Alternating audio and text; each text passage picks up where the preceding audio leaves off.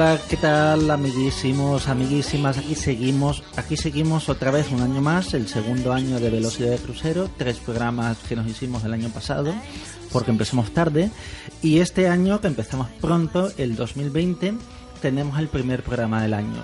Y vamos a hablar, pues, de cultura underground en el franquismo el franquismo, esa, esos 40 años que vivimos en España bajo el acoso y derribo de un dictador eh, de voz aflautada y, porte simpático y gracioso llamado Francisco, Paco para los amigos y para en, el, en la que también hubo hubo subcultura, hubo cultura, hubo contracultura, hubo cultura muy muy enterrada prácticamente la cultura que hacían los topos, prácticamente los topos del franquismo, con grupos tan con grupos como Manos de Topo y, cosas así. Bueno, eso, eso, lo estoy diciendo yo porque yo también estoy haciendo una, una tesis eh, particular sobre, sobre, la, sobre la historia, sobre la intrahistoria de nuestro país.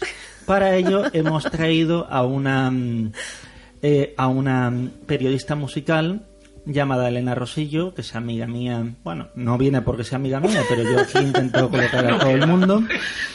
Bueno, sí, eh, realmente la gente famosa mm, que intento traer, pues se queda en la puerta. Eh, Vaya, entonces yo no soy famosa. Cuando estuvo aquí, por ejemplo, Jordi Costa se quedó en la puerta y dijo, no, aquí no entro, este piso no entro, que huele mal. Bueno, eres porque todavía no habías limpiado. Bueno, Elena, no te he presentado, Elena, todavía no habla. Habla un poco más cerca del micrófono. Ok. A ver, eh, que te diga ahí Norbert cómo se escucha. Ah, tu voz, tu voz mi voz. Tú gritas más, ¿eh? Tú gritas más en persona. No, estoy, estoy contrita frente a tu persona, a tu presencia. Eres periodista musical, acabas de publicar, no, de publicar, no, acabas de presentar una tesis que publicarás sobre este mismo tema, sobre cultura underground durante los años, pero no solo durante los años del franquismo, ¿no? sino cultura underground, contracultura general. Em, el título nada pretencioso de la tesis es La cultura underground madrileña a través de la música durante la dictadura franquista, conexiones con el underground actual. Así que como ves, se hace un barrido por lo que es todo el underground peninsular. Qué fácil es barrer, barrer, barrer, barrer, a toro pasado. Ahí te tenía que ver yo barriendo cuando estaba Franco en el poder. Publicando, publicando tesis en ese y leyéndolas ahí delante del caudillo. Por Dios. Velocidad de crucero, el podcast favorito de un tío blancoetero. Ay, bueno, ¿qué he dicho? He dicho solamente barrer. He dicho barrer, pero barrer en el sentido de arrasar. Ah, claro. En el sentido de arrasar, que ahí, ahí te quería ver, ahí te quería ver. Ahora, claro, ahora, ahora todo el mundo publicamos tesis y todo eso, claro, claro, como claro, no se puede levantar. ¿Tú también tienes una tesis? Yo también tengo, yo también tengo distintas tesis sobre el franquismo, que te las voy a, tesis, síntesis y, y prótesis. Y, prótesis y antítesis de todo. Pero antes de poner la música, antes de empezar con, con, esto... Me encanta que me has presentado de una manera somera, que todo el mundo se va a tener, va a tener una idea cojonuda de quién soy, ¿sabes? Una periodista musical, una periodista amiga mía. musical que acaba de publicar una tesis, que colabora en la, en la Marea, que ha tenido de Rosillos Robert durante, y sigues teniendo durante, durante muchísimos años que también colaboras en Ruta 66, déjame decirlo a mí, querida Elena, porque es que si no, esto no va a ninguna parte y vuelve la dictadura, que es lo que no queremos. Eh, Elena, ¿qué opinas de Franco? ¿Qué te parece Franco? ¿Qué opino de Franco? Esta es la primera pregunta, ¿no ibas a poner una musiquilla? Sí, yo voy a hacer, no, no, no, no, eh, quiero que contestes esa pregunta y luego entramos con música. Ok. Eh, ¿Eres revisionista? ¿Reivindicas la figura de Franco? Vaya, no me esperaba esta primera pregunta en el me interesa, Me interesa para saber un poco que, por dónde coge a pie política. Eh, realmente no tengo una idea estudiada sobre Franco porque realmente la tesis, aunque se sitúa en la época franquista, no hablo de Franco, hablo de precisamente de todo lo contrario, de la situación que creó el franquismo, creo que es archiconocida, y yo hablo de los márgenes y de qué situación había en los márgenes que me parece que es lo que queda por estudiar. Y lo que estamos en momento de revisar ahora, que ya ha pasado de la transición, que ya ha terminado la post-transición, que ya ha terminado el tardo franquismo y que ha llegado Peblo al poder. Eh, ya, pero ¿estás a favor o en contra de Franco? Eh, estoy en contra de Franco, por supuesto.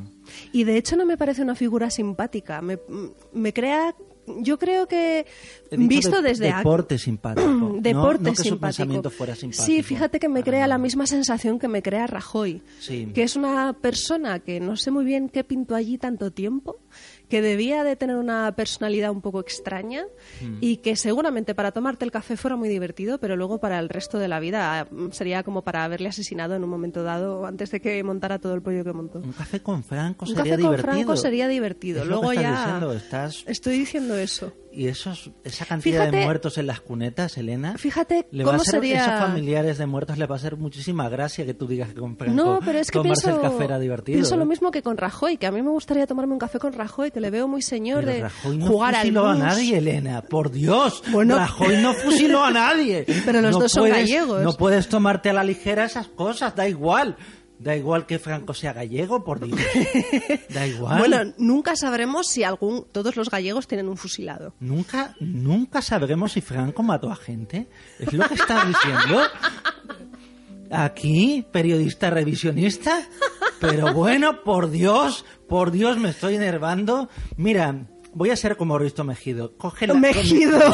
Coge la puerta y lárgate. Ay, me encanta porque no tenía nada preparado para el podcast. y así Se me cae el micrófono. Bueno, no. Simplemente para arreglar todo este entuerto quiero decir que Franco no me parece simpático, que no me gusta Franco y que estoy totalmente en contra de Franco. ¿No sabes el underground dentro de la casa de Franco que escuchaba Franco, qué canciones le gustaban a pues él? Pues le gustaba mucho Juanito Valderrama. Le gustaba mucho Juanito Valderrama, un personaje a reivindicar, ¿o no? Un personaje a reivindicar. De hecho, hay una anécdota que yo saco en mi tesis, que para mm. eso he venido aquí a hablar de mi tesis, que es cuando Juanito Valderrama le canta a Franco El emigrante, que es una canción que, aunque metafóricas, es un poco poco reivindicativa y un poco... Adiós mi patria querida. Claro, es de un emigrante que se tiene que ir porque en su país no, no, hay, no hay manera. Y Franco no pilló el guiño. De hecho, le pidió que la cantara otra vez. Sí, me imagino a Franco y a Carmen Polo riéndose y diciendo, sí, sí, fuera, fuera, adiós, adiós.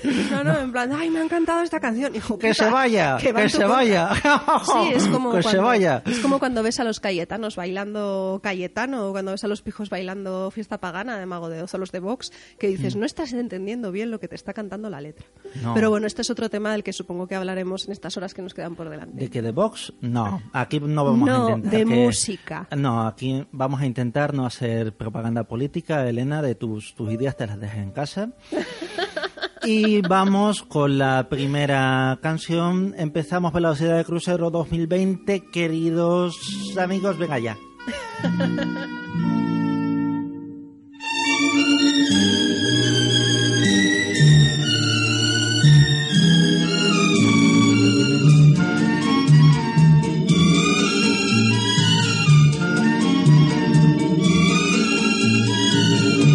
que hacer un rosario con tu diente de marfil para que pueda besarlo cuando esté lejos de ti.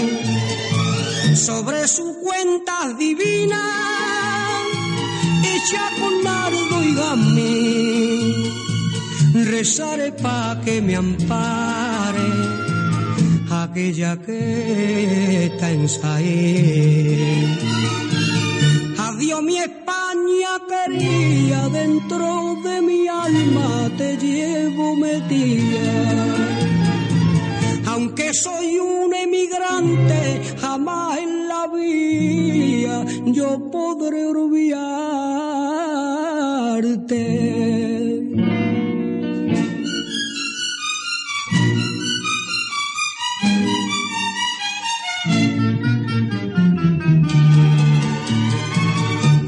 salí de mi tierra, volví la cara llorando, porque lo que más quería, atrás me lo iba dejando, llevaba por compañera a mi virgen de San un recuerdo y una pena y un rosario marfil. Adiós mi España quería, dentro de mi alma te llevo metida. Aunque soy un emigrante, jamás en la vida yo podré olvidarte.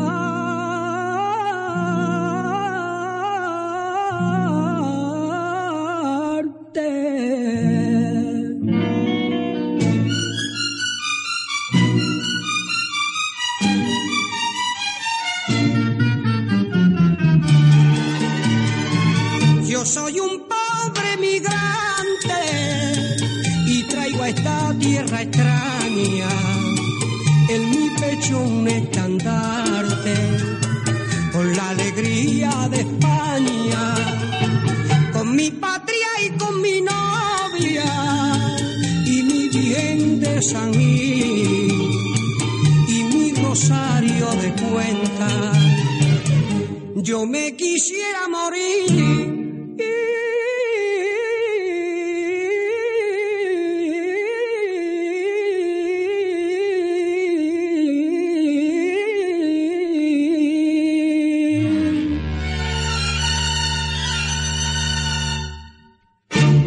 ¿Qué tal? ¿Os ha gustado la cancioncita? Pues luego más. Ahora vamos a seguir con Elena Rosillo. Elena que tiene ese, ese, ese, apellido de una flor que se abre, abre en la primavera. Como no ha llegado todavía la primavera, podemos escuchar su voz. Di algo para que te escuchemos. Flor de invierno. Flor de, flor de invierno. Sí, sí, eres una flor de invierno. Yo soy un cactus de otoño. Yo me veo más de coliflor. De coliflor. Sí. Ay, ese humor tan... siempre a la ¿Sabes? última, siempre a la última. ¿Sabes que es así como llamo a mi gata, coliflor? La verdad que no das puntadas Ah, que por hilo. cierto, mi gata se llama Paquita. Tu gata se llama Paquita. En honor a Franco, por supuesto. es- ah, claro, es un Claro, homenaje claro, a claro. Joder, estás, estás aquí regalando unas unas pastillas de franquismo a cada uno que vamos a salir todos con Pastillas el de puño en franquismo. En el franquismo se tomaban muchas pastillas. Ah, háblame de eso, por favor. Ah, ¿quieres que te hable de drogas durante el franquismo? No, no, háblame, eh, ¿existió contracultura en el franquismo? ¿Existió contracultura en el franquismo? Es una buena pregunta. Como tal, se podría decir que realmente sistematizada y organizada eh, durante el franquismo se puede hablar de resistencia al franquismo y de este tipo de organizaciones que buscaba acabar con Franco, acabar con el franquismo y que eran fuertemente reprimidas. Y luego existía una resistencia pasiva, que yo hablo también de la resistencia cultural, que se desarrollaba a través de una actitud, de un sentimiento, de actividades que a tus padres y a tus abuelos no les gustaría y que pretendía estar en contra del sistema establecido. ¿A eso se le puede llamar contracultura? Seguramente no, pero sí sea el germen de la contracultura que viene después. Yo de lo que parto en la tesis es de que cuando hablamos de la movida, parece que la movida surge ahí de la nada, que es como de repente una seta que nace en el campo y nadie Sí. sabe de dónde ha venido. Y no es así. Eh, la movida Hombre, tiene venía, un- del, venía del rollo, ¿no? venía del rollo y venía de todo un sentimiento en contra de la situación que se estaba dando en ese momento y sobre todo de unos precedentes anteriores que podemos rem- rem- eh, remitirnos a los años 20 incluso. A los baños 20. A los Ah, años ah, vale, 20, vale, vale. Perdona, perdona, por creí no que era un pub del pronunciar lo suficiente para que ti, un pub, Pablo. eh, sonaba como el rocola del Me encanta estar franquismo. aquí porque me está sirviendo de entrenamiento esta entrevista para cuando haga entrevistas serias. Sí, sí, es lo que... Muy bien, vale, vale. O sea que nuestros oyentes tampoco te parecen serios. No, Ahí si eres la- tú todo el rato dándole a escuchar el podcast para que suba. Ahí el, Y Norberto. el pobre, el pobre señor escuchando ahí en casa el Bueno, podcast esperando su nuevo A mi padre, claro, crucero. mi padre el, el que Y ahora llorando, diciendo, pero ¿para qué han traído esta facha? Hablar ahí de Franco, a reivindicar esto, decir que no ha matado a nadie, Pero bueno. hablar de su gata. Ay, mi gata Paquita. Lo de que mi gata se llama Paquita es de verdad, ¿eh? Sí. Ah, vale. Lo de que esté a favor de Franco, no. Bueno, Vale, y es por esta, con- esta contracultura o cultura, no sé cómo la has llamado exactamente, o cultura de la resistencia. Proto- Protocultu- Proto proto- underground. Yo lo llamo en la proto-underground. tesis como proto underground, que es este término inglés que nunca hay manera de Y pronunciar. sigue siendo bien. proto hasta, hasta la muerte del caudillo. Yo hablo de que el final del proto underground, por así decirlo, es 1975, que coincide con la muerte del caudillo, pero que realmente yo fijo en el Festival de la Cochambre, porque me parece el primer momento en el que la contracultura está organizada lo suficiente como para organizar un festival que acuda a gente, vender entradas y hacer un tipo de industria o un tipo de acto industrial musical con ello. ¿De qué año estamos hablando? 1975, Festival de la 75. Cochambre, en Burgos. Vale, vale, en Burgos, ni más ni nada menos. Sí, bueno, lo voy a mirar porque con estas cosas yo me confundo, pero vamos, A diría ver que sí que fue Burgos. disparate, ya has dicho bastantes disparates. Sí, sí, no, no, pero, pero que es... em, sí. ¿Qué precedentes tuvo el ¿Cuánto te juegas a que es Burgos? Es que ya me lo estás haciendo mirar y yo estas cosas dudo Estás mucho. mirando chuletas y apuntes. Burgos, 5 de julio de 1975. Vale, ¿y qué precedentes tuvo el Festival de la Cochambre? Para volver, porque si empezamos por el final, vamos a ver un poco a lo que hubo durante Franco, porque el 75 Durante ya... Franco, vale. Eh, precedentes... Durante la dictadura, no, no dentro de la, de la figura del cuerpo de Franco, sino durante el franquismo. ¿Te imaginas un festival de música sobre Franco? Sí. Franco, Ahora que, que, por no sa- cierto, ahora que sabemos dónde lo han enterrado, en plan de coger el cuerpo de Franco y hacer un festival sobre Franco el, que el ataúd. mientras Bailaré sobre tu tumba, Sí. versión real. Esas- esos muertos en las cunetas. Bueno. Eh, Franco, que por cierto, no sé si conoces esa anécdota, pero hay una leyenda que hablaba de que él durante, mientras él era dictador, se prostituía. Se prostituía en que bajaba, dejaba de ser dictador y se, eh, pues, se prostituía y ahí se hicieron, se han hecho incluso películas famosas como un Franco 14 pesetas, que era lo que más o menos, lo que costaba era la tarifa regular suya. Ya, ahora aquí puedes meter la canción de Hay un hombre en España que lo hace todo.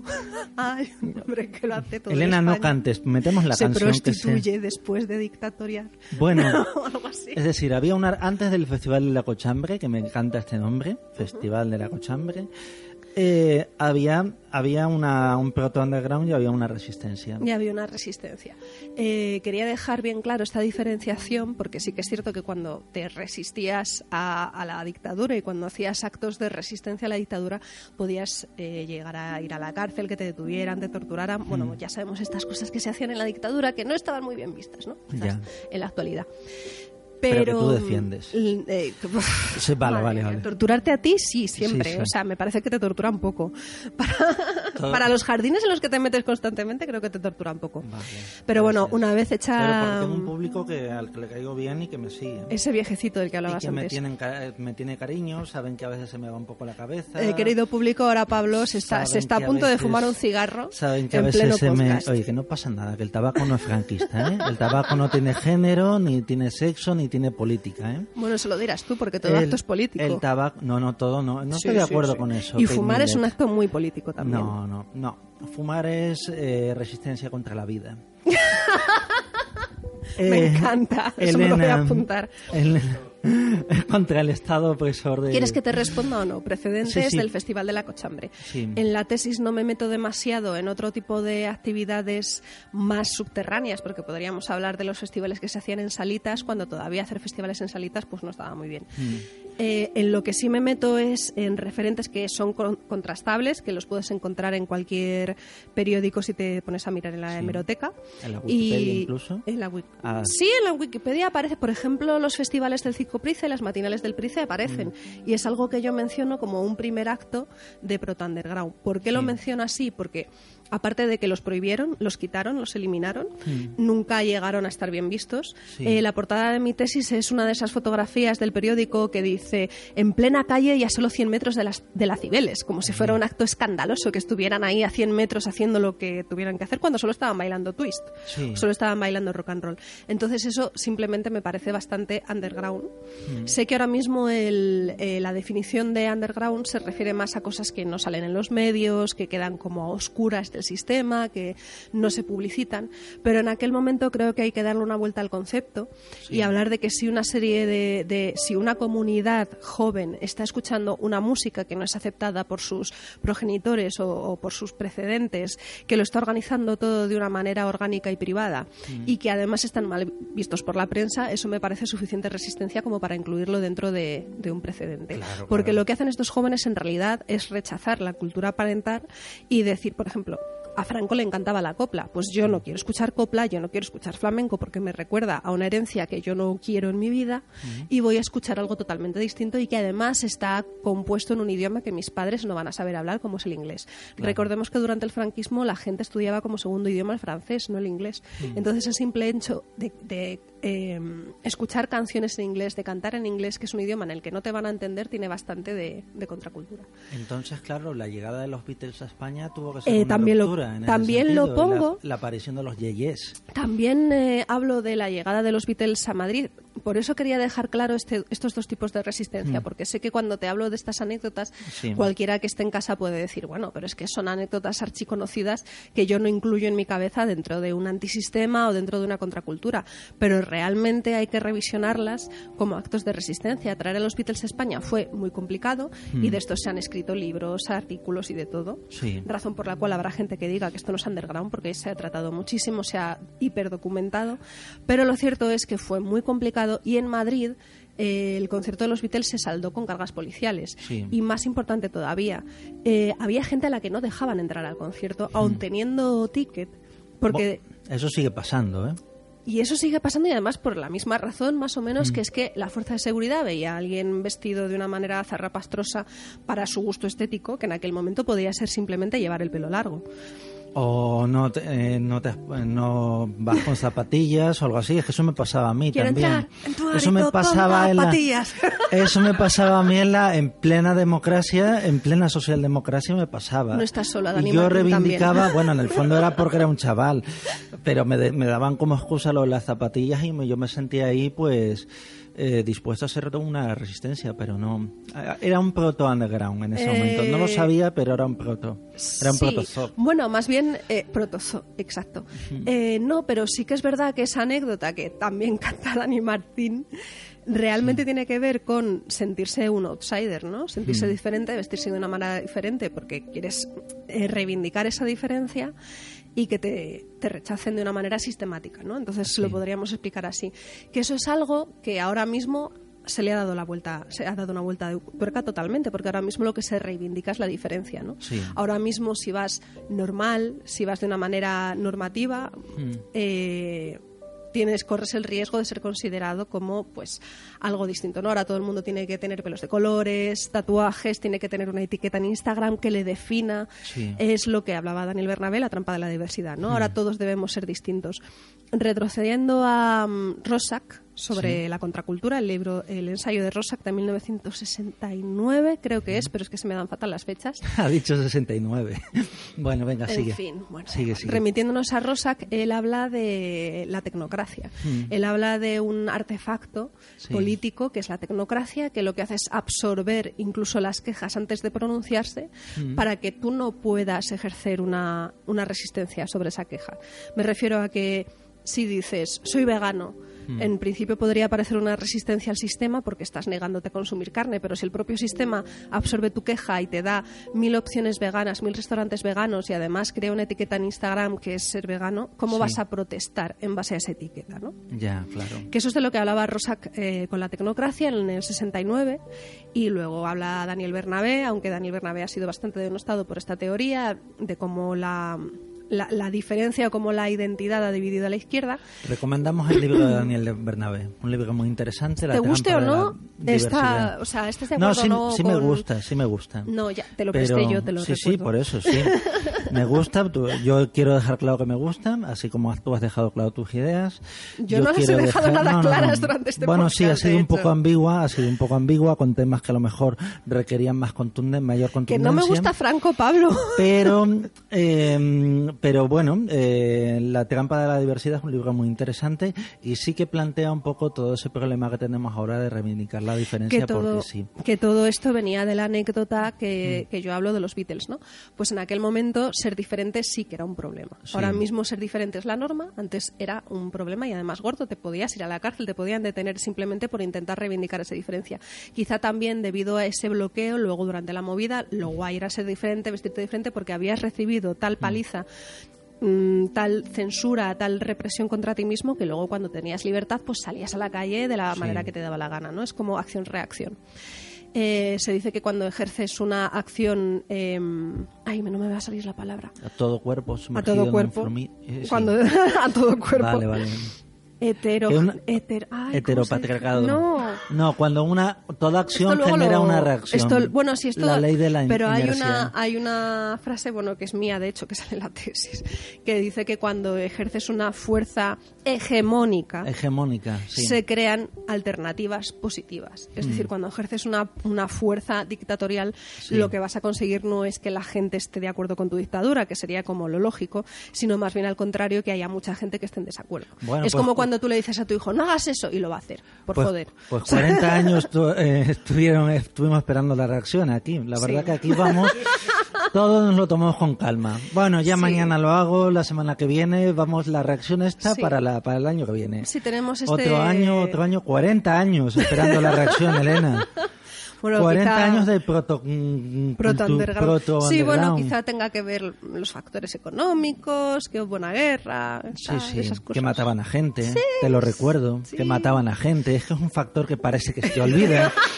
que parece que se te olvida, que lo dejas ahí un poco como lo dejas caer. Lo de llevar a gente a la cárcel. Otra cosa de la que hablo en, en la tesis es que ahora mismo parece como muy baladí el hecho de hablar del franquismo, ¿no? En plan de todo el mundo, ah, el franquismo, el franquismo. Pero que realmente. Sobre todo gente que no lo ha vivido. gente como nosotros. Como nosotros. es que no sabe la edad que tenemos. Ah, ok. Ah, yo ya pasé, yo pasé incluso por Primo de Rivera. Eso también lo viví. Vaya desmadre que fue aquello. Sí, Pablo es como Greta Thunberg, que hay imágenes de Greta Thunberg a lo largo de toda la historia. Esto lo has visto por internet, ¿no? Porque es buenísimo. o sea, es que, es buenísimo. Pues seguro que hay fotos tuyas en la dictadura de Primo de Rivera. pero como la gente que seguro que me meto en el artículo de en el artículo de agente provocador de la dictadura alegre y aparecen fotos tuyas. Es que estoy seguro. Vale, vale. Eh, ya ni me acuerdo de lo que te estaba contando. Ah, pero sigue siendo promo de agente provocador, de esa gente que escribía cosas también durante el franquismo y todo eso.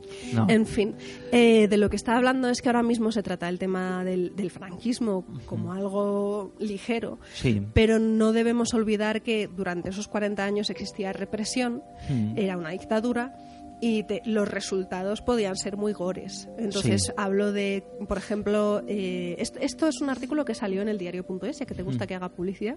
Eh, precisamente esa no, pero sigue. Vale. sí.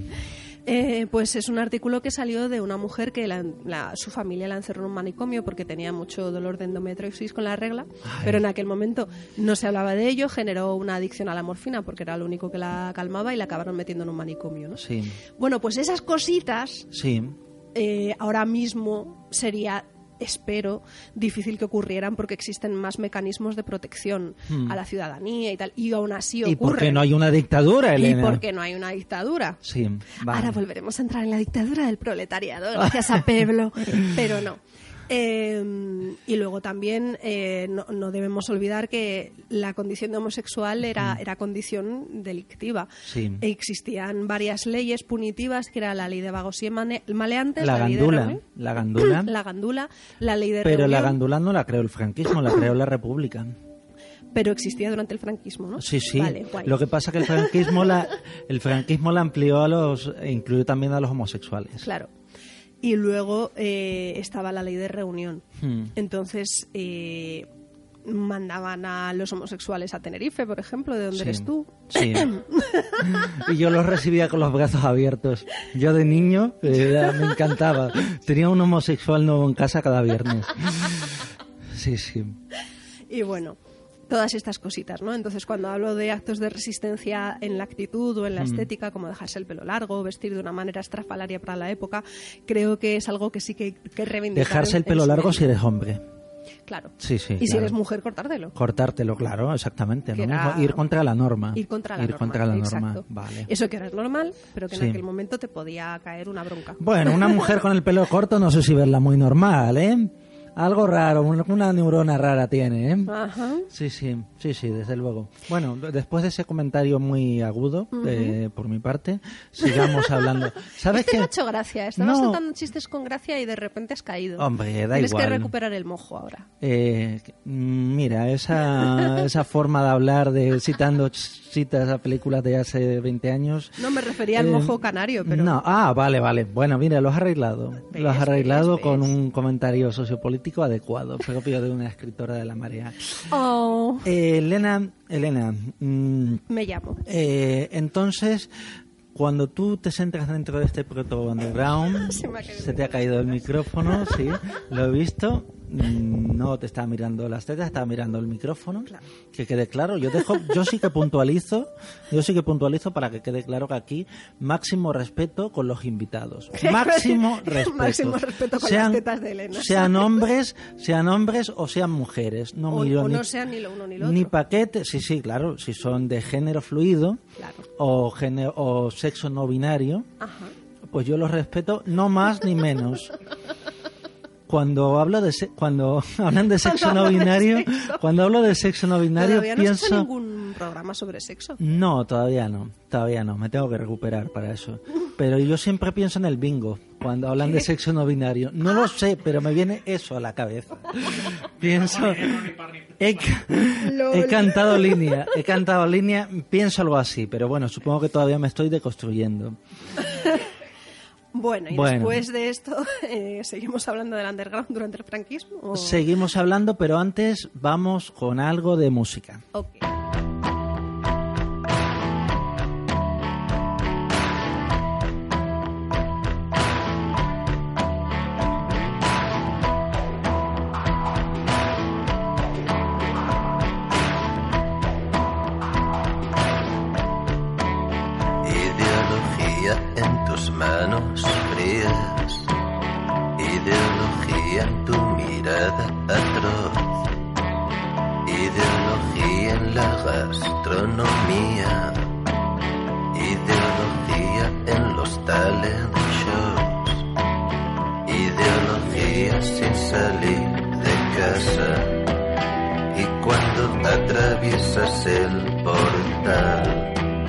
Ideología en los escaparates, en cada esquina de cada ciudad. Ideología en la Semana Santa y en la Semana del Hogar.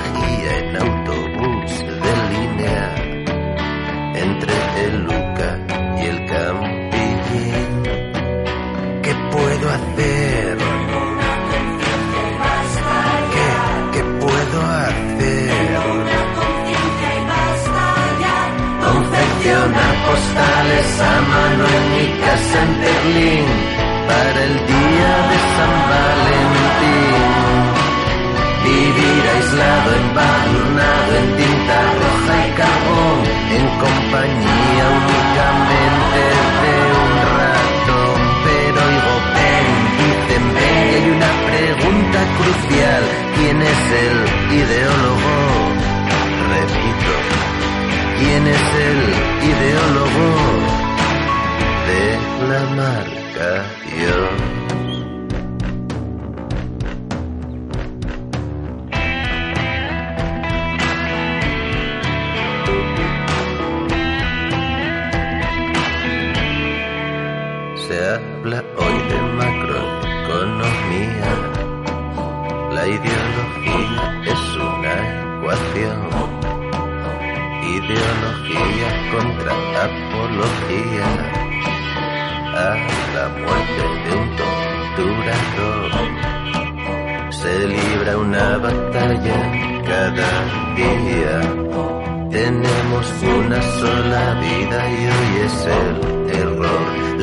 de los vencedores.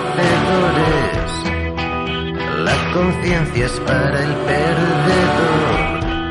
Ideología en tus manos frías. Y sobre todo en tu mirada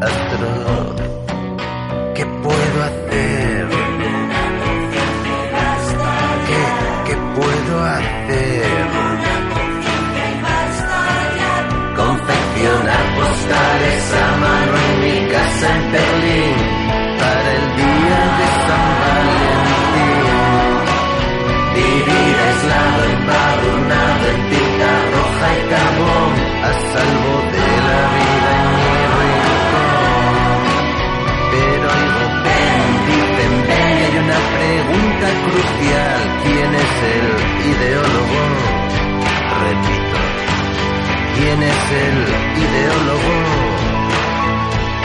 ¿Quién es el ideólogo? Repito, ¿quién es el ideólogo? De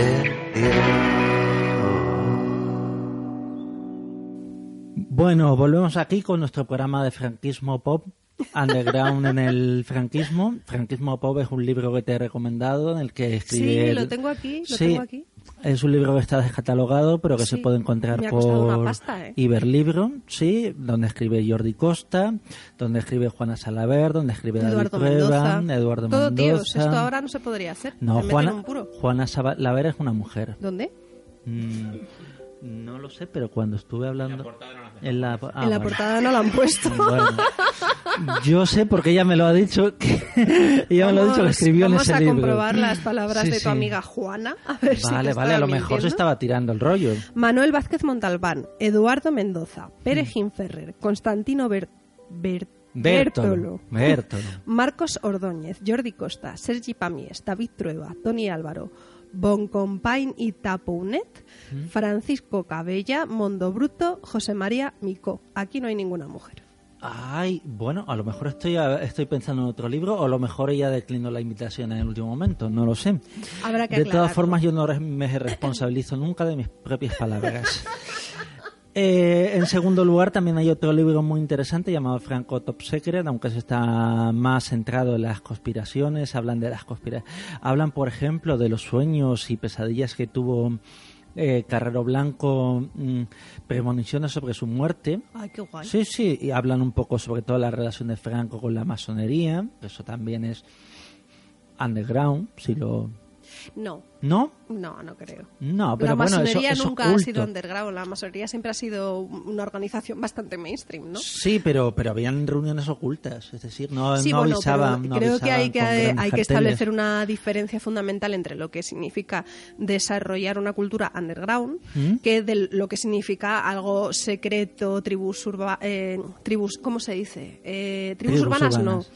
Eh, tribus ocultas, Tribus ocultas, como dice Servando Rocha. los Eh, vampiros, por ejemplo. claro. Los vampiros no serían underground, no, aunque la película esta que sacaron hace un tiempo, solo los amantes sobreviven. Solo los amantes sobreviven, tiene una estética... Mira cómo te leo la mente, Elena, Sí, qué sí, conexión tenemos. No será- conexión. La película esta que soltaron hace tiempo de vampiros. los huevos, Mm. No. No, no, claro. Norberto, tú no tienes micro.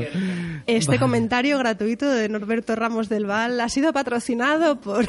Sí, sí, no, no, tú dices, hay una conexión, tú dices, una película de vampiros de hace unos años, yo digo... Pero me has entendido, pero me has entendido porque la estética de esa película de vampiros es, lleva un rollo no, como rockero, y digo, underground, película etcétera. de los vampiros que haya podido ver Elena Rosillo, pues Que la no de la he visto. Jarmusch no, ha- no, no va a ser Drácula 2000. Pues no la he- que me ¿A gustó no mucho. visto? Me gustó mucho. 2000. De hecho, solo los amantes sobreviven no la he visto y Drácula 2000 sí. Y me gustó mucho y me gustó mucho la relación que hacen entre Judas y Drácula. Vale, ya has hecho un spoiler. El- en, el, en el programa anterior hice yo un spoiler sobre cadena perpetua diciendo... Pero mira, qué spoiler puede Sí, haber sí. sobre cadena perpetua. No, pero yo decía, mira, si Se realmente... pasó la vida en la cárcel. No, no, no. Decía como un personaje moría. Bueno, lo me lo estás haciendo volver a repetir. Y realmente Patty, que estaba en tu asiento, me decía, oh, no hagas spoiler. Y yo decía, bueno, si hay alguien que a estas alturas no haya visto Cadena Perpetua, es que a lo mejor no merece que mm, verla o no le interesa verla. No Yo pasa creo nada. que se nos está yendo de madre lo de los spoilers. Sí. Es que además es una estupidez, porque si es una serie que está en activo, que todavía Mm. no ha salido el siguiente capítulo, eh, bueno, vale, me lo puedo tragar. Sí. Pero cuando es mm, cadena perpetua, Drácula 2000, incluso ahora Juego de Tronos, es que el concepto de spoiler no tiene ningún sentido. ¿Sabes quién ha traído eso a España? Eh, ¿Quién? Los comunistas.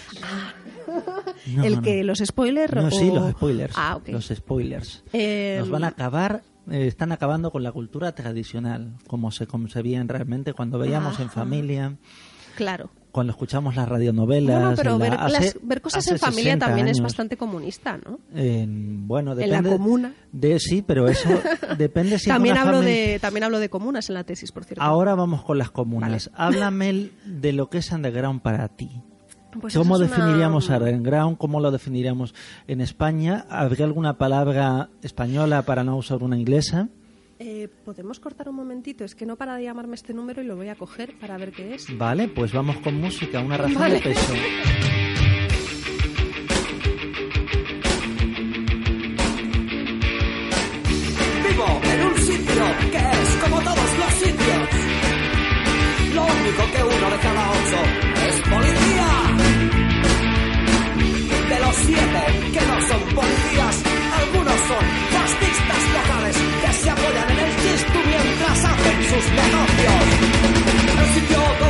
belong.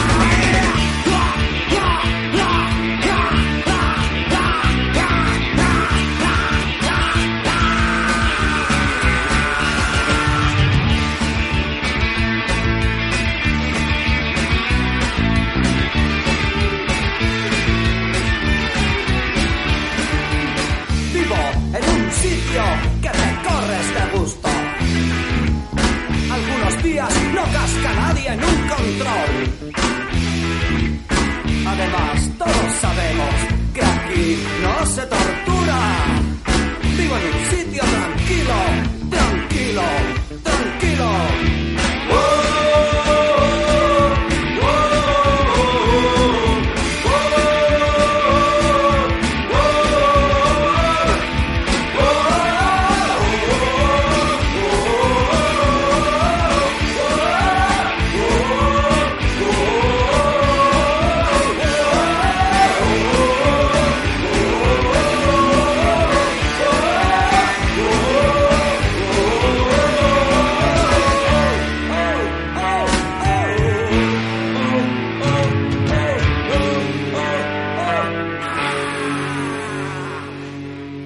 Bueno, volvemos, nos habíamos quedado con una pregunta interesantísima. Elena Rosillo, ¿qué es el underground para ti?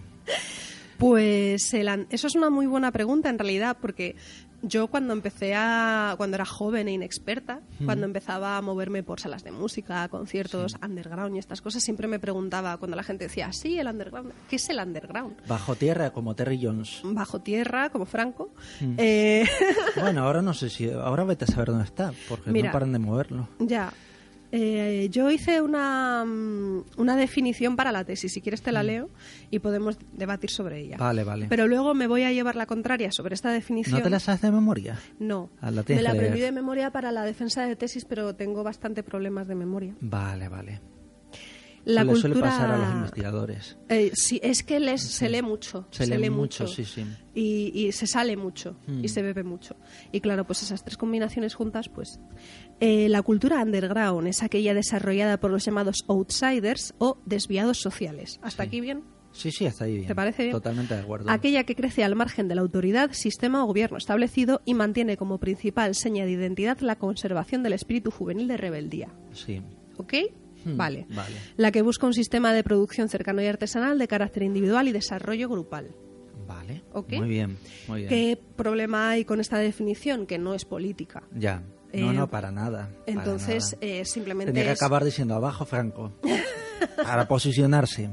Sí, pero por ejemplo, cuando se habla de Trump, siempre se dice que lleva una política antisistema, porque Mm. va a cargarse todo. Y cuando se habla de Venezuela, se habla de que la gente más revolucionaria, juvenil, en, en realidad es de derechas, porque está en contra del gobierno, que es de izquierdas, ¿no? Mm. Pero en España teníamos una dictadura de derechas. Todo esto simplificándolo al máximo para poder hacer una demagogia buena y rica Sí. y poder reducir todo esto a un podcast de, de dos horas, ¿no? Sí, sí, por supuesto. Pero... lo- Imagínate cuando tengas que hacer publicidad y te digan un eslogan o, una, o tengas que rellenar una pancarta. Tú no eres muy de pancarta, ¿no, Elena? De pancarta. ¿Es una pregunta trampa? No. Eh, Ah. sigue hablando del underground. Es que de repente digo, ¿va a hacer alguna rima extraña? no, no. No, no, sé. era una pregunta realmente de si te gusta desarrollar las cosas o si eres más de lemas y eslóganes. La verdad es que siendo investigadora yo creo que todos tendemos a desarrollar más, ¿no? Vale, vale, me parece Quiero bien. decir que, que si no te gusta desarrollar y te metes a un doctorado lo llevas crudo. No, no, claro. Y además es terrible porque eh, es una de las cosas que a mí más me costó mientras estaba escribiendo mi tesis. Tenía que escribir otros artículos como para ganar, bueno, sabes cómo funciona la NECA y todas estas cosas, que cuantos más artículos sacas, pues mejor. Y, y me costaba muchísimo tener mi propia voz y dar mi propia opinión sobre cosas, porque era como yo, ¿qué opinión voy a tener sobre el franquismo si no he leído lo suficiente o si yo no soy una experta en, este, en esta cosa? Sí. Luego ya se va ganando confianza y ya pues Vale, desarrollas vale. un poco tu propia vez, pero a mí fue lo que más me costó. O sea y después, bueno. después de este momento confesional, volvemos al- a la cultura underground. Mm. Em, la cultura underground para mí trasciende la propia palabra de underground. Cuando Sí. hablamos de underground, to- españolizado por supuesto, hablamos de una cultura eh, estadounidense, norteamericana, que llegó a España gracias a las bases norteamericanas de Rota y de Cádiz Sí. eh, que está profundamente basada en la Beat Generation de Kerouac y todo lo demás. De hecho, hay declaraciones de Nazario y en la tesis de, ay, se me va de Pablo Carmona Mm. eh, sale una anécdota bueno, aparecen varias anécdotas, entre ellas la primera referencia escrita a los Beats en Madrid, que es de 1957, una fecha curiosa porque es el año de publicación de En la carretera de Kerouac, Sí. con lo cual mm, podemos establecer que Madrid no estaba tan anticuada o no, no estaba tan cerrada como podría parecer en un primer momento, ¿no? Hombre, y no te olvides del enclave que fue Ibiza. Y, eh, ya Ibiza llegará a. Ibiza. Con la película Amor de Amor. Amor, no Amor, pero de más. Amor. Amor de Barbara Schroeder. Una película que recomendamos desde aquí, tiene el sello de recomendación de Pablo Pablo Vázquez, Elena Rosillo y Velocidad de Crucero. Y Norberto Ramos del Val. Sí, porque tiene Norberto Ramos del Val la reivindica porque tiene música de, Play- de Pink Floyd y tiene tetas. Básicamente. Y no yo sé es si que en realidad no la he visto, entonces no sé si puedo Muy bien, recomendarla. vienes pero... preparadísima. Nuestros invitados, como siempre, nuestros invitados realmente, bueno, vale. En fin, no te voy a son todos unos incultos. Sí. Eh, pero como venía diciendo, Incultas, es Elena, un boc- Incultas, incultas. sí. Incultas. Sí. Incultes. Incultes, vale. Es un, ahora va a resultar que soy una retrógada porque no O uso el, por todo el- lo que estás diciendo, ahora me dices que el, que el franquismo era una dictadura ambigua y joder, que claro, que vosotros como lo desarrolláis, pues no podéis decir que Franco sí o Franco no, que todo es ambiguo y hay que desarrollarlo en las universidades. Pues eso, la verdad que no, la verdad que no, porque Franco era un tío que mataba gente, punto. No era un dictador, no era un político, era un asesino. Un asesino, coño, Elena. Ah, bueno, ya está bien. Velocidad. Joder, es que me cabrea, me cabrea. Por 40 años sufriendo a este señor, ganándose a todo el dinero, llevándose a todo el dinero del contribuyente y de los ciudadanos, y de los Podemos, y de los Podemitas, y de las redes sociales, que tenía una red social para él solo, para hablar y no le contestaba a nadie, se ponía like a sí mismo, se ponía like a sí mismo y se retuiteaba. Era horrible, era tú no sabes lo que fue sufrir eso, Elena, hablando ahora con esta ¿Vas a dejar impostura, todo esto? con esta ¿No impos- lo vas a cortar? Con nuestra impostura millennial. Bueno, bueno, bueno, dictadura ambigua. Anda ya y que no ha visto More. Joder. Vale. Un saludo a More Mero, humorista, tuitero. Es que te juro que lo estaba pensando todo el rato en plan de Moreno era el que hacía dibujines. Hacía dibujines, eh, sigue haciendo dibujines y sigue siendo un humorista y un amigo eh, fantástico. Ahora meto la cuña. Velocidad de crucero, el podcast favorito de Íñigo Errejón. Ah, vale, vale, vale. ¿Por qué, Íñigo Rejón? No sé, como antes he dicho, el podcast favorito de Un hombre blanco hetero, pues tenía que meter una referencia contraria para que se viera que todo el mundo debería escuchar este maravilloso para que podcast. nuestro público se, se bueno se descoloque no no se desestabilice no sepa- o se coloque ya del se todo. coloque ya del Yo creo que este podcast, si no lo escuchas con un porro, no es infumable. tienes que nombrar una mujer ahora Rejón un tío el podcast favorito de adelante. Clara Serra. Clara Serra vale vale estupendo. Y de Elena Rosillo. Elena por favor continúa con tu tesis Estábamos hablando del vocablo Hmm. anglosajón, del underground, Sí. que es bajo tierra, que es un término que se recoge de la cultura norteamericana de los obos, de la Beat Generation y de todo esto. Sin embargo, como siempre nos pasa en España, parece que el underground es una cosa que nos traen los americanos y que desarrollamos así porque, claro, somos unos parásitos de, este, de esta cultura que no es nuestra. Y sin embargo, España es un país que ha tenido una historia que ha favorecido mucho este tipo de de leyendas de outsiders, de gente que va contracorriente, que se sale de la norma.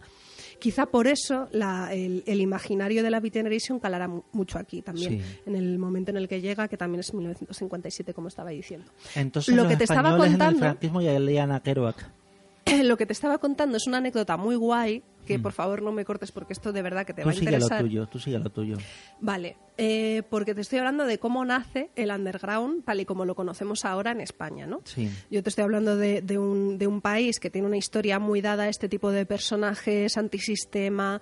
Mm, Por ejemplo, Max Estrella en Luces de Bohemia podría ser como el primer moderno que tenemos en nuestro país, ¿no? Que dice, "Mueran- mueran los modernos, y los modernos dicen, muera, muera. sí sí sí ¿Sabes? Que es como el hipster antes del hipster, ¿no? Yo hice una película en el instituto sobre luces de bohemia. Es algo que me moría por saber. Vale, vale. Eh, Duraba dos horas y la proyectamos en clase. Sí, Vale. a ti siempre te han gustado las cosas largas, Pablo. Sí. Me han gustado. A uno le gusta lo que no tiene. Boom. Em, nacimiento del underground en España. ¿Qué pasa? Que llegan los norteamericanos que llegan a través de la publicación. A ver, me lo voy a ordenar Sí. bien en la cabeza porque esto es muy guay. Lo con- más, Me, sí. me lo voy a currar más. Eh, de lo que habla Pablo Carmona en su tesis en el origen del underground en España es que hubo un libro que se publicó en Estados Unidos y se, se puso así como de moda entre los jóvenes que trataba sobre el flamenco en España. Sí. Entonces hubo jóvenes que se apuntaban a, eh, la- al, al servicio militar estadounidense para poder venir a España Mm. y desertar y quedarse en España a aprender flamenco. Sí. Esto es real. Sí, sí, no me lo no, estoy no, inventando, lo- sé que si suena... tú- si tú lo dices, Norberto creo. Ramos del Val se ríe, pero esto, esto está aquí. Sí, sí. recogido. Eso está ahí en ese techo. Sí, Está ahí. aquí. Claro. Eh, entonces, ¿qué pasa? Que, de hecho, podría incluso leer el, el testimonio de Nazario porque es muy, es muy divertido, Mm. que es que hay unos jóvenes estadounidenses que llegan a Rota a aprender a tocar la guitarra y a vivir en las cuevas con los flamencos, etcétera, que aquí es donde entran las comunas, Sevilla, Cádiz, etcétera, en Andalucía, vaya. Y, y ahí eh, la conjugación de lo que es la cultura Beat Generation norteamericana con los flamencos Sí. es lo que se considera el nacimiento de la cultura underground en España. Vaya mezcla, ¿no? Vaya mezcla. Sí. Y también hay una cosa que hay que aclarar en este punto, que es que aunque yo centro mi tesis en Madrid, porque me parece un enclave que demuestra que pese a una fuerza hegemónica Mm. van a existir alternativas de resistencia, por mucho que éstas sean de actitud o estéticas, lo cierto es que en España había muchas anécdotas graciosas relacionadas con una resistencia cultural. Por ejemplo, en Cádiz no pudieron prohibir el carnaval. Fue el único, fue la única, fue el único Con lo enclave. que son con eso, como para entender. Ah, con ellos no pudo ni Franco. Exacto, con ellos no pudo ni Franco. Les hacen chirigotas, ¿no? Luego está la Universidad Internacional Menéndez Pelayo, en Cantabria, en Santander, que es un enclave también muy gracioso porque había un ferry hasta, hasta Gran Bretaña. Sí. Y por ahí entraban muchas referencias musicales. Por ahí entraba toda la contracultura. Por ahí entraba toda la de contracultura. Y de hecho hay una, una anécdota muy graciosa que es que en España tú no te podías bañar en bikini. Hasta ciertos años ya de, de que dicen, bueno, vale, pues ya no vamos a prohibir el bikini a las españolas. Hasta ¿no? que apareció la primera película en la que salía un bikini en España que se llamaba. No sé, Summertime. No, no, no, no, no, no, no, no, no, no, no, no, no, no, no. Bueno, da igual, esos son datos que no tienes por qué conocer. No tienes por qué conocer, pero en las Pero cuéntamelo. No, no, no, no, no, no, no, porque ahora no me acuerdo. No me acuerdo, creo que era Bahía, Ah, ah. de Palma, creo que era el título. Bahía de Palma.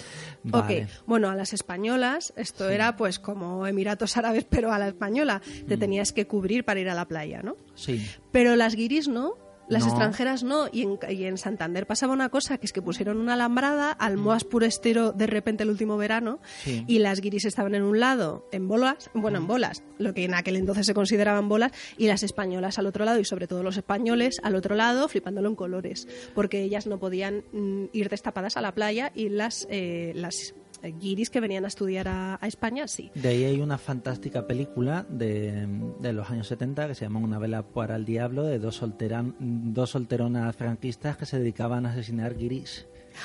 Sí, ¡Qué sí, fuerte! esa película deberías verla porque es Eh, obligatoria. la premisa me flipa. Sí, sí, sí. Luego también llegamos a Barcelona, que es un enclave que Jordi Costa ha estudiado bastante en Mm. cómo acabar con la contracultura y, y demás, que es, bueno, de, de hecho no me voy a meter en Barcelona porque es como un mundo aparte, pero Barcelona era la, eh, la, la salida de aquella gente que iba a Ibiza, que es el de lo que me estabas hablando tú antes. Mm. Sí. Y luego Ibiza también es un tema aparte. Es Jordi donde Costa, estaba... que se negó a entrar en este piso, dijo que estaba el suelo demasiado sucio y que olía mucho a tabaco y que él no pasaba de la puerta, que si queríamos grabarle el podcast en el descansillo, adelante. ¿En serio esto es real? Eso es, es real y luego rompió un cuadro y se fue. ¿Qué? Sí. Como que rompió un Y, cuadro. luego, y vació la nevera. Ah, ok. Pero no dijiste que no llegó a entrar. No, no, pero luego entró rápidamente y hizo todo eso. Así en plan a los Pidi González. Sí. Bueno, un, En fin. un abrazo a Jordi Costa si nos está escuchando y una Que, recomendación, una recomendación a su libro que es magnífico. Bueno, ya lo ha sacado Almodóvar en su peli. Nosotros no No, necesitamos pero- hacerle publicidad. Pues ¿por qué no? Más ¿Por qué publicidad no? a Jordi Costa. Sí, sí, sí. Que por cierto, yo no le conozco. Yo le he hablado, hemos hablado un par de veces por Facebook y tal, pero que no. Ay, estas, estos sonteos por Facebook así privadito. Oh Jordi, ¿cómo te quiero? Es un hombre casado, por Dios. Es un hombre casado, Elena, no utilices el podcast para tirar aquí. Bueno, a yo, ver a lo que yo estaba noviada hasta hace poco, hello solteros del mundo. Vale, Ay, y por eso eso te da derecho a Ya estoy- tirarle la caña a, a todo un- a toda una autoridad como Jordi Costa. Pero si no le he tirado la caña. Oh, claro que lo has hecho. Ah, no lo conozco en persona, a ver si un día de estos quedamos a tomar un café, quedamos Eso a lo estás cenar. diciendo tú. No, no, pero tú había ambigüedad en tu comentario, como el franquismo. Eres tan igual, eres tan ambigua como el caudillo Eres con sus muertes. como Bowie. Sí, como En fin, Bowie. Bueno, vamos a ver, después de esta Deja de fumar que me voy a morir. Después de esta lamentable tirada de caña por parte de nuestra invitada, seguimos. Mira cómo se ríe. Si se ríe es porque algo de verdad hay. No, no, Jordi Costa es un tío muy interesante. Jordi Costa es un tío muy interesante. Elena, no te pongas roja. Elena, no te pongas roja. cada, no sé. Joder, es que no paro de toser porque no dejas de fumar, que te crees tío- aquí. ¿Cómo un- se llamaba el de Días de Cine? García. Joder, es que estoy No era, fatal. no era días de cine, ese era Antonio Gasset, que no ¿Qué? fumaba en directo. Bueno, yo que sé, el que fumaba en directo, me tienes Qué atufada grande ya. es el cine. Qué grande es Yo el sé que cine. en realidad fumas para que no se huela mal el piso. O sea, si no ya. fumas, o sea, si fumas huele Si a empezamos cigarro. con las pullas, Elena, te gano por goleada. O sea seguro que que, pórtate sí, bien. seguro que sí, pórtate porque bien. tú tienes mucha mayor in- in- Pórtate bien, que- inventiva para el insulto que yo. Estamos, el arte de insultar de El Schopenhauer. insultar. Me lo estoy leyendo ahora. Joder, para cosas defenderme mejor en las redes sociales. Eh, querida Elena, centrémonos, por favor, Eso que eres es. toda una doctora, ¿no? Ciudad del monos. Ah, ¿Qué? ¿Qué es eso? centrémonos, ciudadémonos. Ah, vale, vale. sí. Elena, no intentes hacer, no, no intentes hacer humor que no es lo tuyo. Ni No. la política tampoco. Oh. Ni yo diría que la investigación tampoco. Joder. Pablo, no me hundas. No, no, no, lo estás haciendo muy bien, Elena. De hecho, vamos a, lo estás haciendo tan bien que vamos con un poquitín de música para que te para que relajes. descanses.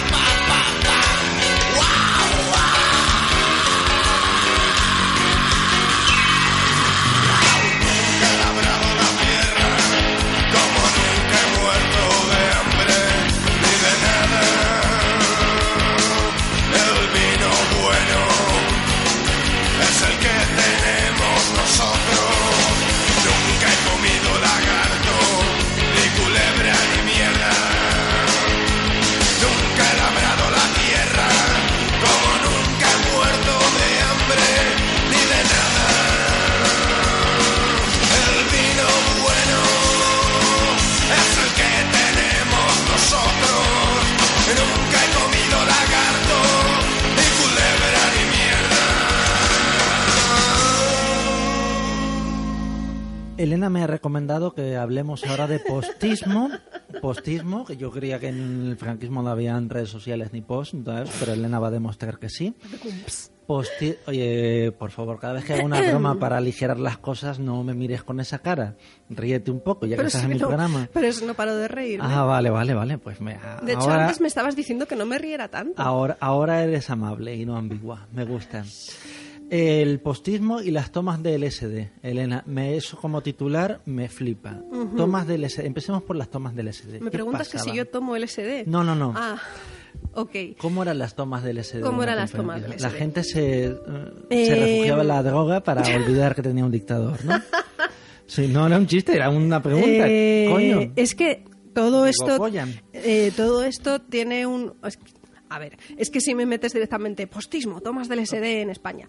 Mm, vale, como titular está bien. A lo Mm. que me refiero es que todo esto tiene un, un prólogo, ¿no? Sí. Que es, estábamos hablando del nacimiento del underground en España Mm. co- con, con la, con el vocablo anglófono de underground, Sí. pero lo que te estaba contando y lo que quería desarrollar es que el underground es un sentimiento, es una actitud que Hmm. no nace en Estados Unidos con la Beat Generation y que no es parasitada de, de este modo en España, sino que tiene referentes anteriores incluso a los ovos o a, o a la Gran Depresión estadounidense, que es de donde nace, bueno, un poquito antes es lo de los ovos, que es la que mm, en la que nace esta filosofía de dejarlo todo, ponerse a vagar por la carretera, no tener posesiones, ser un hippie de la vida, etcétera. Sí.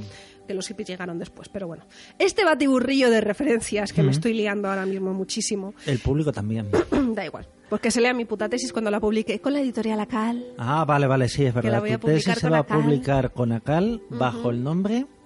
Que no lo sé. No lo sabes. Tenía, tenía Vosotros dos- buscar por, por autor Elena Rosillo Sí, eso es. y... Que me busquen a mí, ya está. Que la busquen a ella, que la busquen, que está en Facebook, está en Instagram, Instagram, estoy en Twitter. está en Twitter, estoy en está en Tinder. No, en Tinder ya no.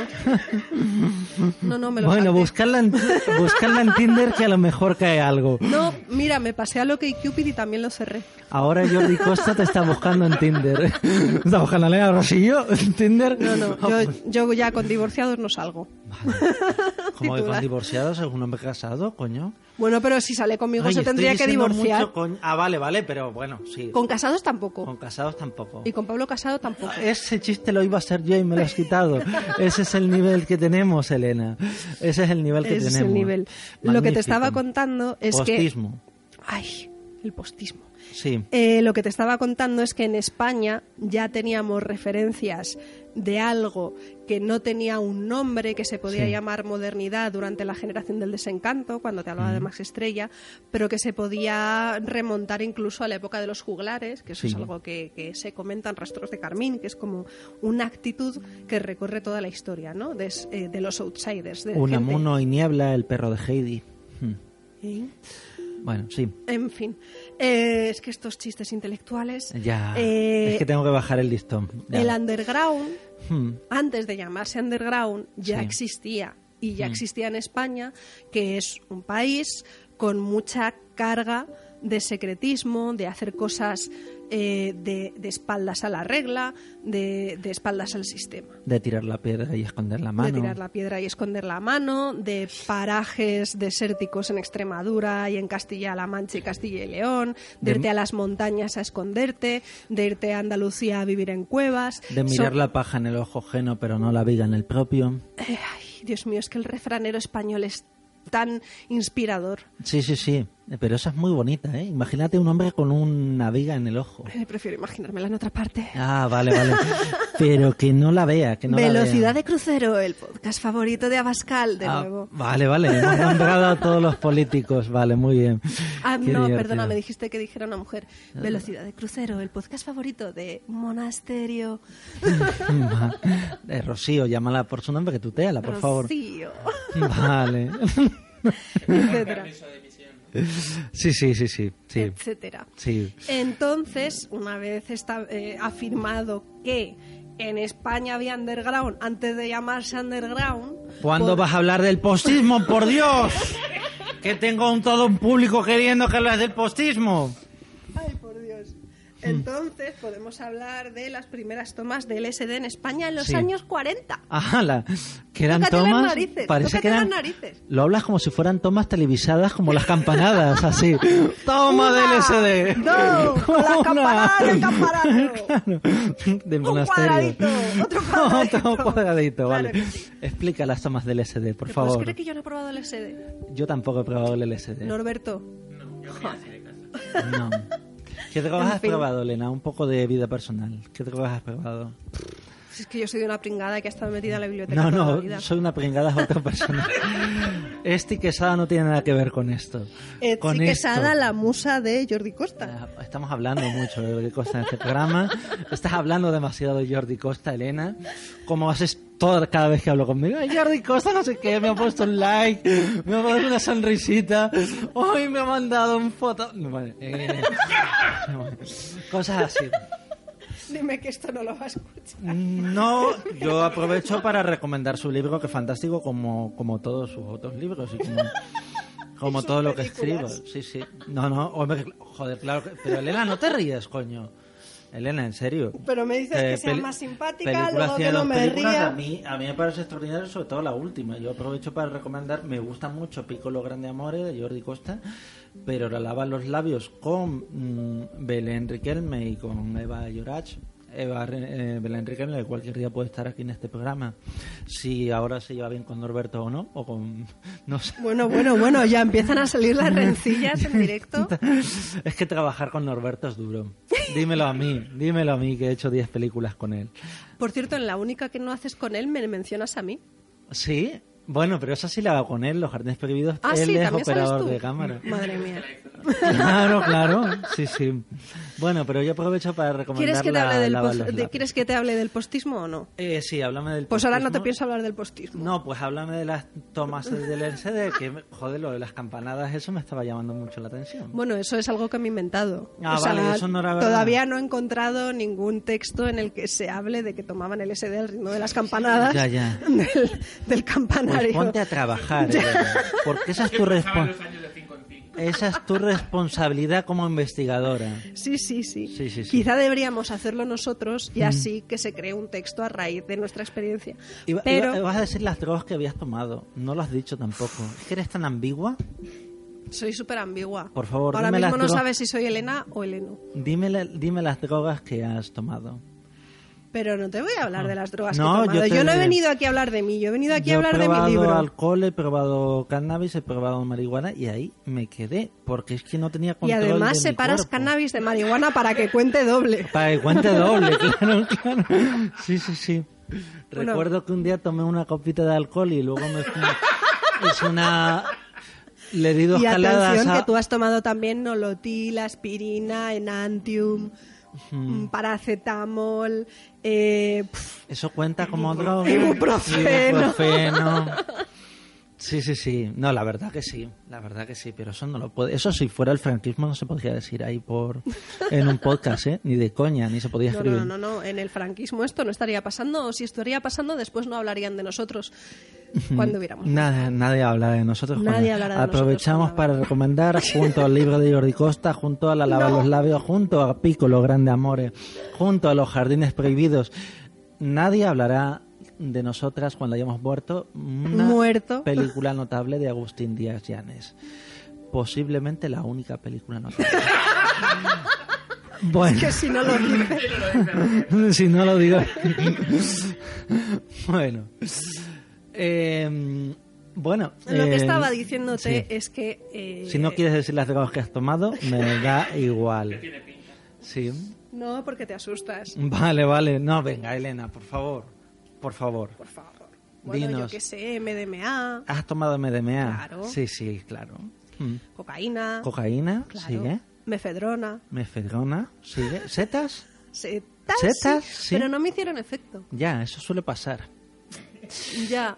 No, no, pero setas de drogas, no setas ya, de... ya, no, ya. No, no, que Me imagino tomando pizza de champiñones y digo, no me está haciendo nada de efecto, no me está subiendo, oye. No, pero, pero que todo el mundo estaba ahí flipando lo mazo y yo en plan de, pues yo no veo nada. Claro. Igual me las tomé mal. yo Oye, sé. Jordi, que esto no sube. Speed, Speed, Speed. también. Mm. Ay, yo qué sé.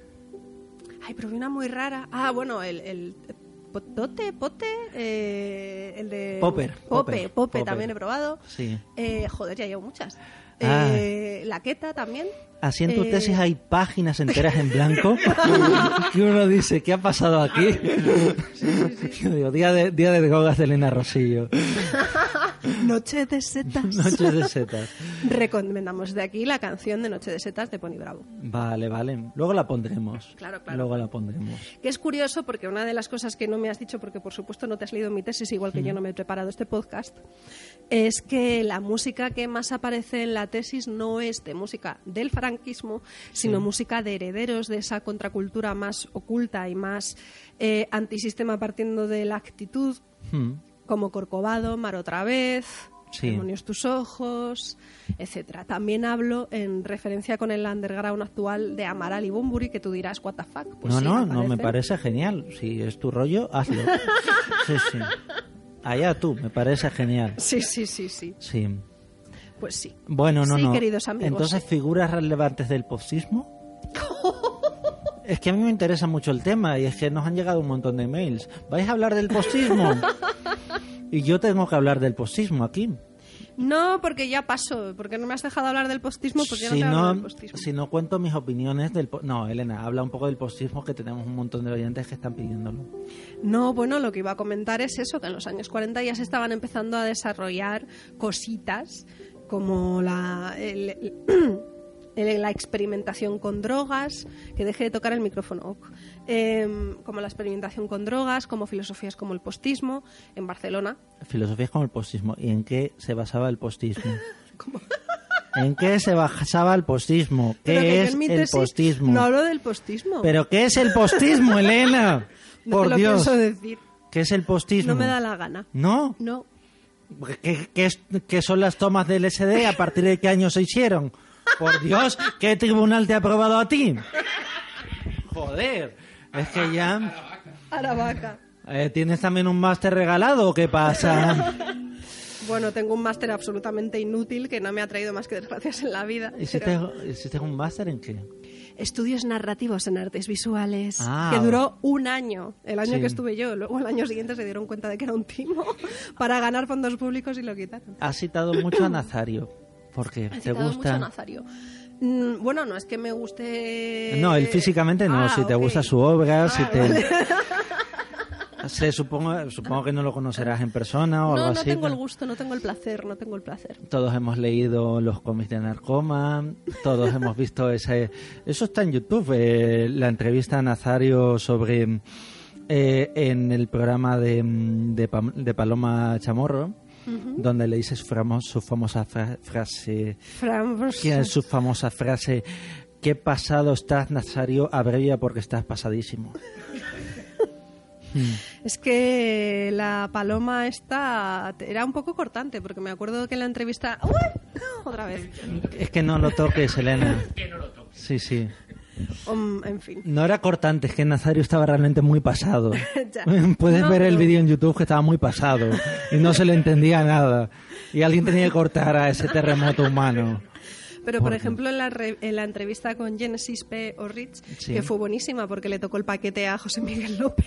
Sí. Es buen- eso es buenísimo. Te ríes como si estuvieras ahí. como No, pero es que me ahí. pareció tan guay que Sí. llegara Genesis P. O'Rich y le tocara el paquete a José Miguel López en directo, me pareció sublime. Y, mm, y la paloma no le seguía nada el rollo, porque le empezó a...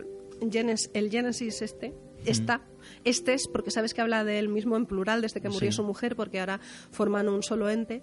Porque sé mimeti- ¿Tú estás de acuerdo con eso o te parece bien? Que sí estoy de acuerdo, pero ¿cómo voy a estar yo de acuerdo en nada? Ah, vale, vale. Yo no sé estar de acuerdo, yo soy investigadora. Yo soy estudio. doctora, ¿cómo voy a estar yo soy de acuerdo en nada? Yo, yo no, yo no me, yo no me in- in- intro, intromet- entremet- Sí, sí, tú no te entre- entremetes. Eso, yo no me Entre- entrometo en lo que está ocurriendo, yo lo estudio Vale, de una manera aséptica y, Sí. y te- tengo opiniones sobre muchas cosas, pero Pero las dejas para el café con tus amigos. eso es. Sí, vale, vale. Como ese café que querías tomar con Franco. Y con Rajoy, Y que, con me- Rajoy. que es más probable que me lo tome con Rajoy que con Franco. Bueno, vamos a poner algún, una canción, eh, alguna petición especial, porque siempre de vez en cuando decimos, ¿hay alguna canción que tenga que ver o no tenga nada que ver con este tema, que a ti mm, tenga que ver con las drogas, tenga que ver con Jordi Costa o no, que a ti te gustaría escuchar ahora en este momento? Fiesta pagana de Mago de Oz. Fiesta pagana, pero qué basura, son Mago de Oz. No, no, no, de otra cosa que no sea Mago de Oz, por favor. Vamos a poner una canción. Noche de setas de Pony Bravo. Vamos a escuchar a Judy Garland. No.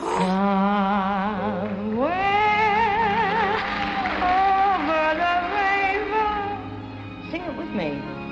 Way up high. You can sing it better than I can. Come on, sing along.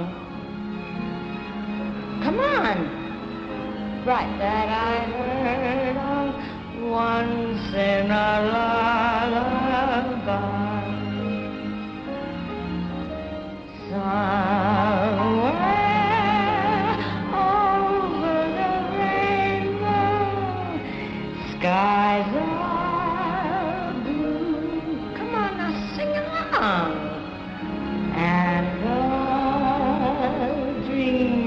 that you dare to dream really do come true. Now sing it.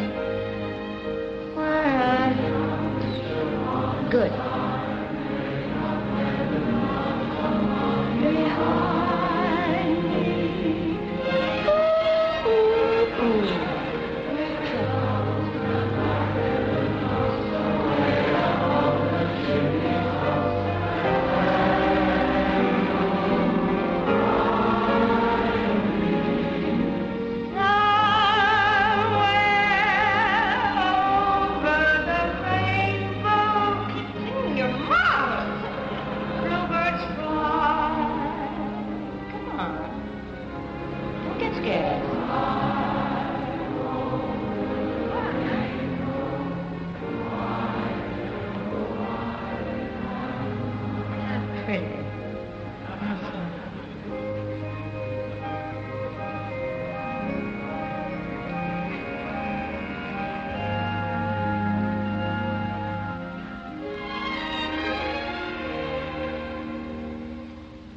happy little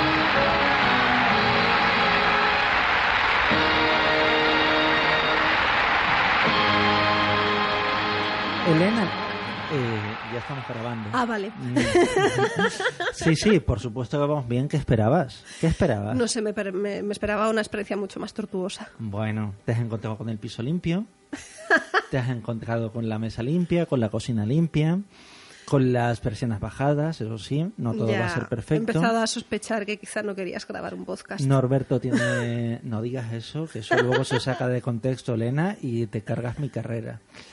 Eh, Norberto con camisa, yo ¿Es con... verdad? Sí, Estáis elegantísimos, parece que vais al preestreno de... No, no, Alberto se va a un Amor preestreno, tóxico. ¿no?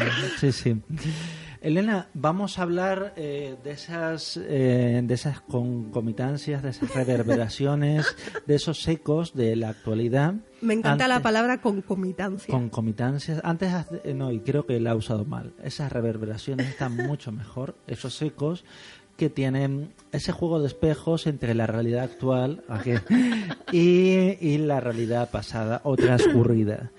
Eh, porque tú dices que en tu tesis hablas sobre todo de, de movimientos, de grupos musicales actuales y todo eso, y te, te basas en el franquismo, vete tú a saber por qué y para qué. Para, porque te gusta, es decir, ¿qué relación ves con la actualidad ahora y la actualidad inquisitorial del sangriento y venerable caudillo? Eh, veo muchísima. Veo mucha, Veo pero no mucha. solo en lo político, sino también en lo, mm, No, en no, lo no. contracultural. ¿Qué es En lo contra- político también, pero en lo, en lo contracultural se da una circunstancia en este país que es que la industria musical, que es en la que yo me centro, es un gigante que se ha construido sobre pi- pies de barro, sobre una falta de regulación, sobre una falta de atención sobre ese sector muy grande. Sí. Y que de hecho eh, ha tomado mucha ventaja de esa desregulación o de esa irregularidad de, de la música en España. Sí. Lo que es flipante realmente es que estemos en el año 2020, en siglo XXI, y aún te encuentres con situaciones en las que eh, no está regulado eh, cuánto va a cobrar un músico, no están reguladas las condiciones de un determinado establecimiento, de una determinada sala donde va a tocar, que no está regulado el salario de nadie, que no está, eh, que los sindicatos que existen existen de una manera minoritaria y absolutamente orgánica dentro de lo que es el underground que todo está hecho una mierda, básicamente. Sí, sí, sí. El otro día que se veían los premios Odeon por la tele, que es un premio que se ha hecho por y para los gigantes de la industria musical, ninguneando a la industria independiente o a las eh, discográficas alternativas, es como una gran representación de lo que sigue siendo la música en España, que es que unos cuantos se comen la merienda entre ellos y luego el resto tú te buscas la vida. O y que- eso... o sea que lo que quieres decir es que aunque, aunque tengamos democracia, no estamos tan bien como en el franquismo, ¿no? Eh, no. Ah, lo vale, que vale. Creí que ibas a conducir un poco tu tesis Eh, por ahí. eh, no. Ah, vale, vale. Lo bueno, que- estamos igual de bien o de mal, ¿no? Eh, no, lo que iba a decir es Que que... siguen pasando las mismas cosas y los mismos... Cállate. Vale. Vale, o sea, lo que quiero decir es que durante la, contracultura, durante el franquismo, tiene tres peculiaridades básicas, que es la precariedad, la irregularidad Sí. y que el límite es tu moral. Porque un negocio, al no estar regularizado y al no tener una base económica en la que sustentarse, al no haber un circuito, te da pie a ser un hijo de puta si quieres. Sí. Que es algo que estamos viendo en todas las industrias, pero que en el momento en el que salga la musical, pues mm, vamos a flipar todos en colores. El liberalismo. El liberalismo va a El llegar. liberalismo va a llegar, claro, claro. El empresario le dan libertad absoluta, Y claro, pues ¿qué va a hacer? Pues el mal. el mal. el mal claro. absoluto. ¿Y qué ocurría durante el franquismo? Y sobre todo con una música no comercial o que no estaba sujeta a regulaciones o a un circuito comercial más o menos estable.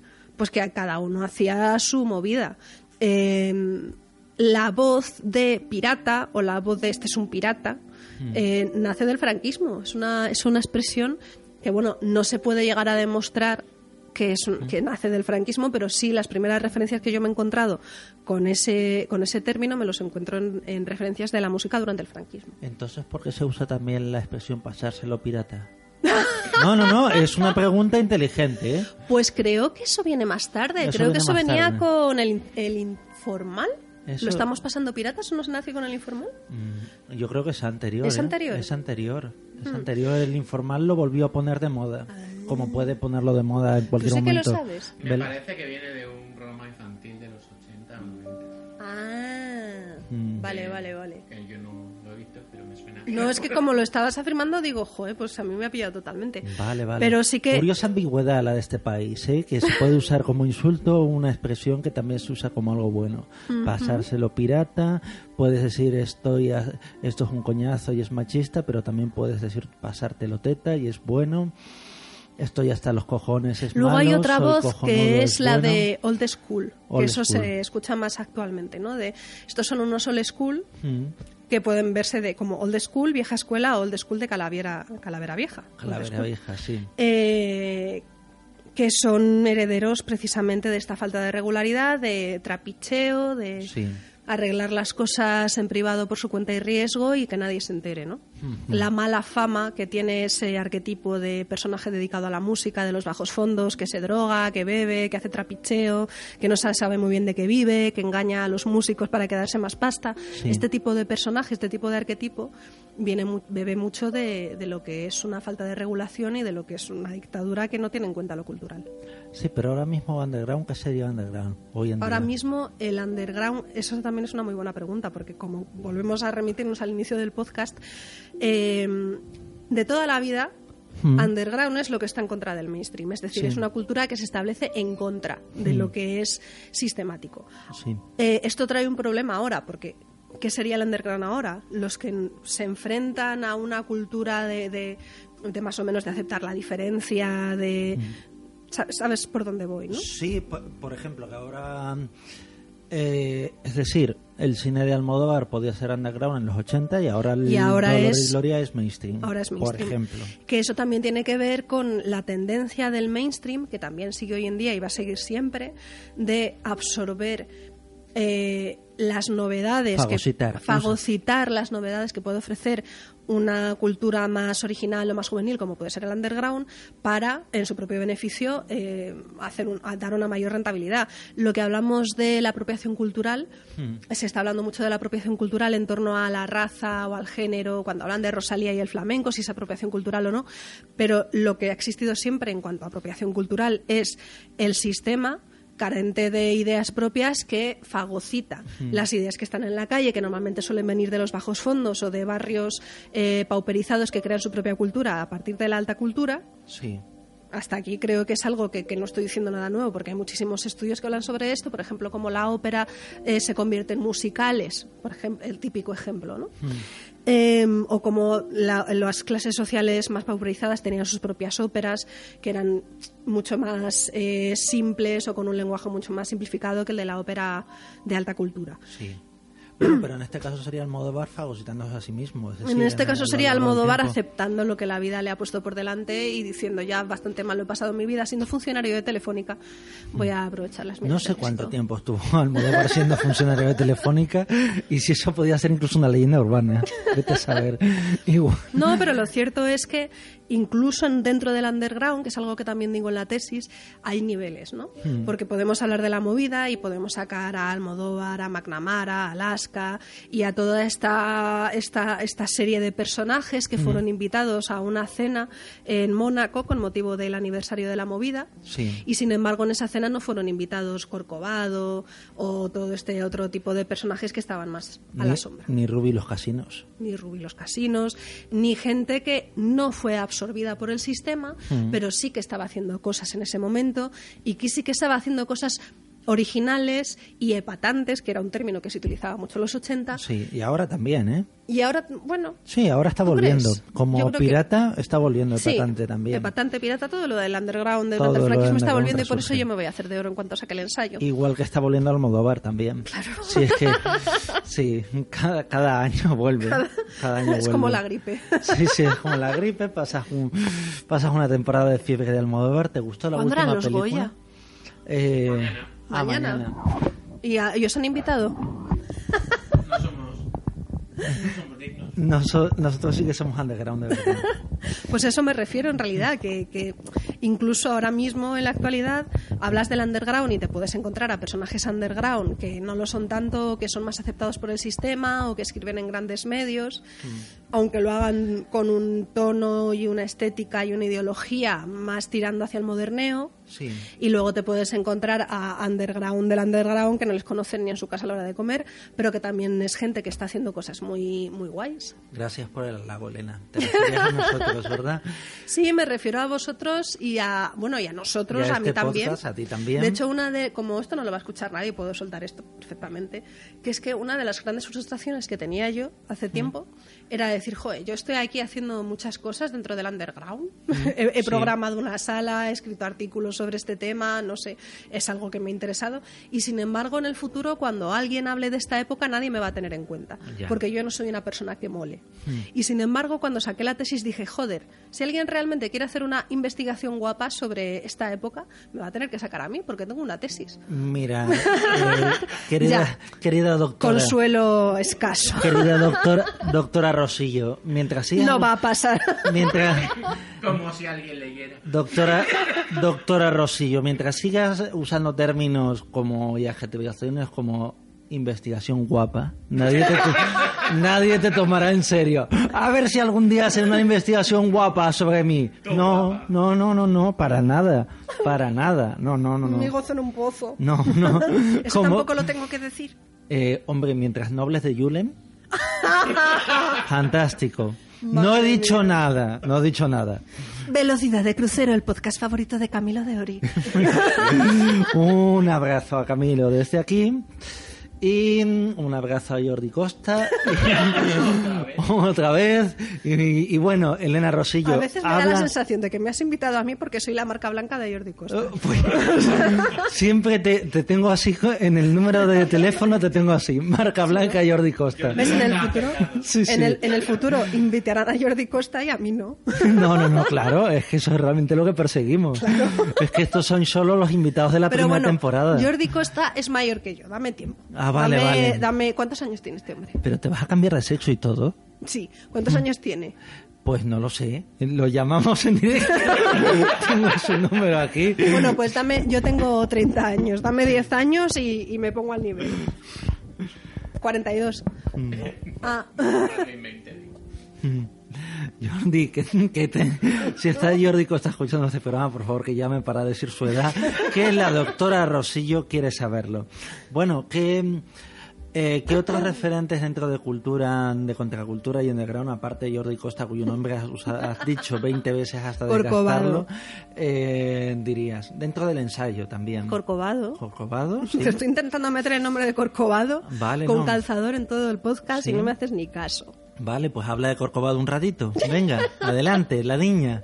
Y luego le ponemos a Mago de Oz y luego la echamos una pata- No, No, yo lo decía de broma porque lo había mencionado al principio del podcast. Si realmente tuviera que elegir una canción que tuviera que ver con este tema, elegiría el garrotín de Smash. Venga, pues vamos con Garrotín de Smash. Adelante, de Smash.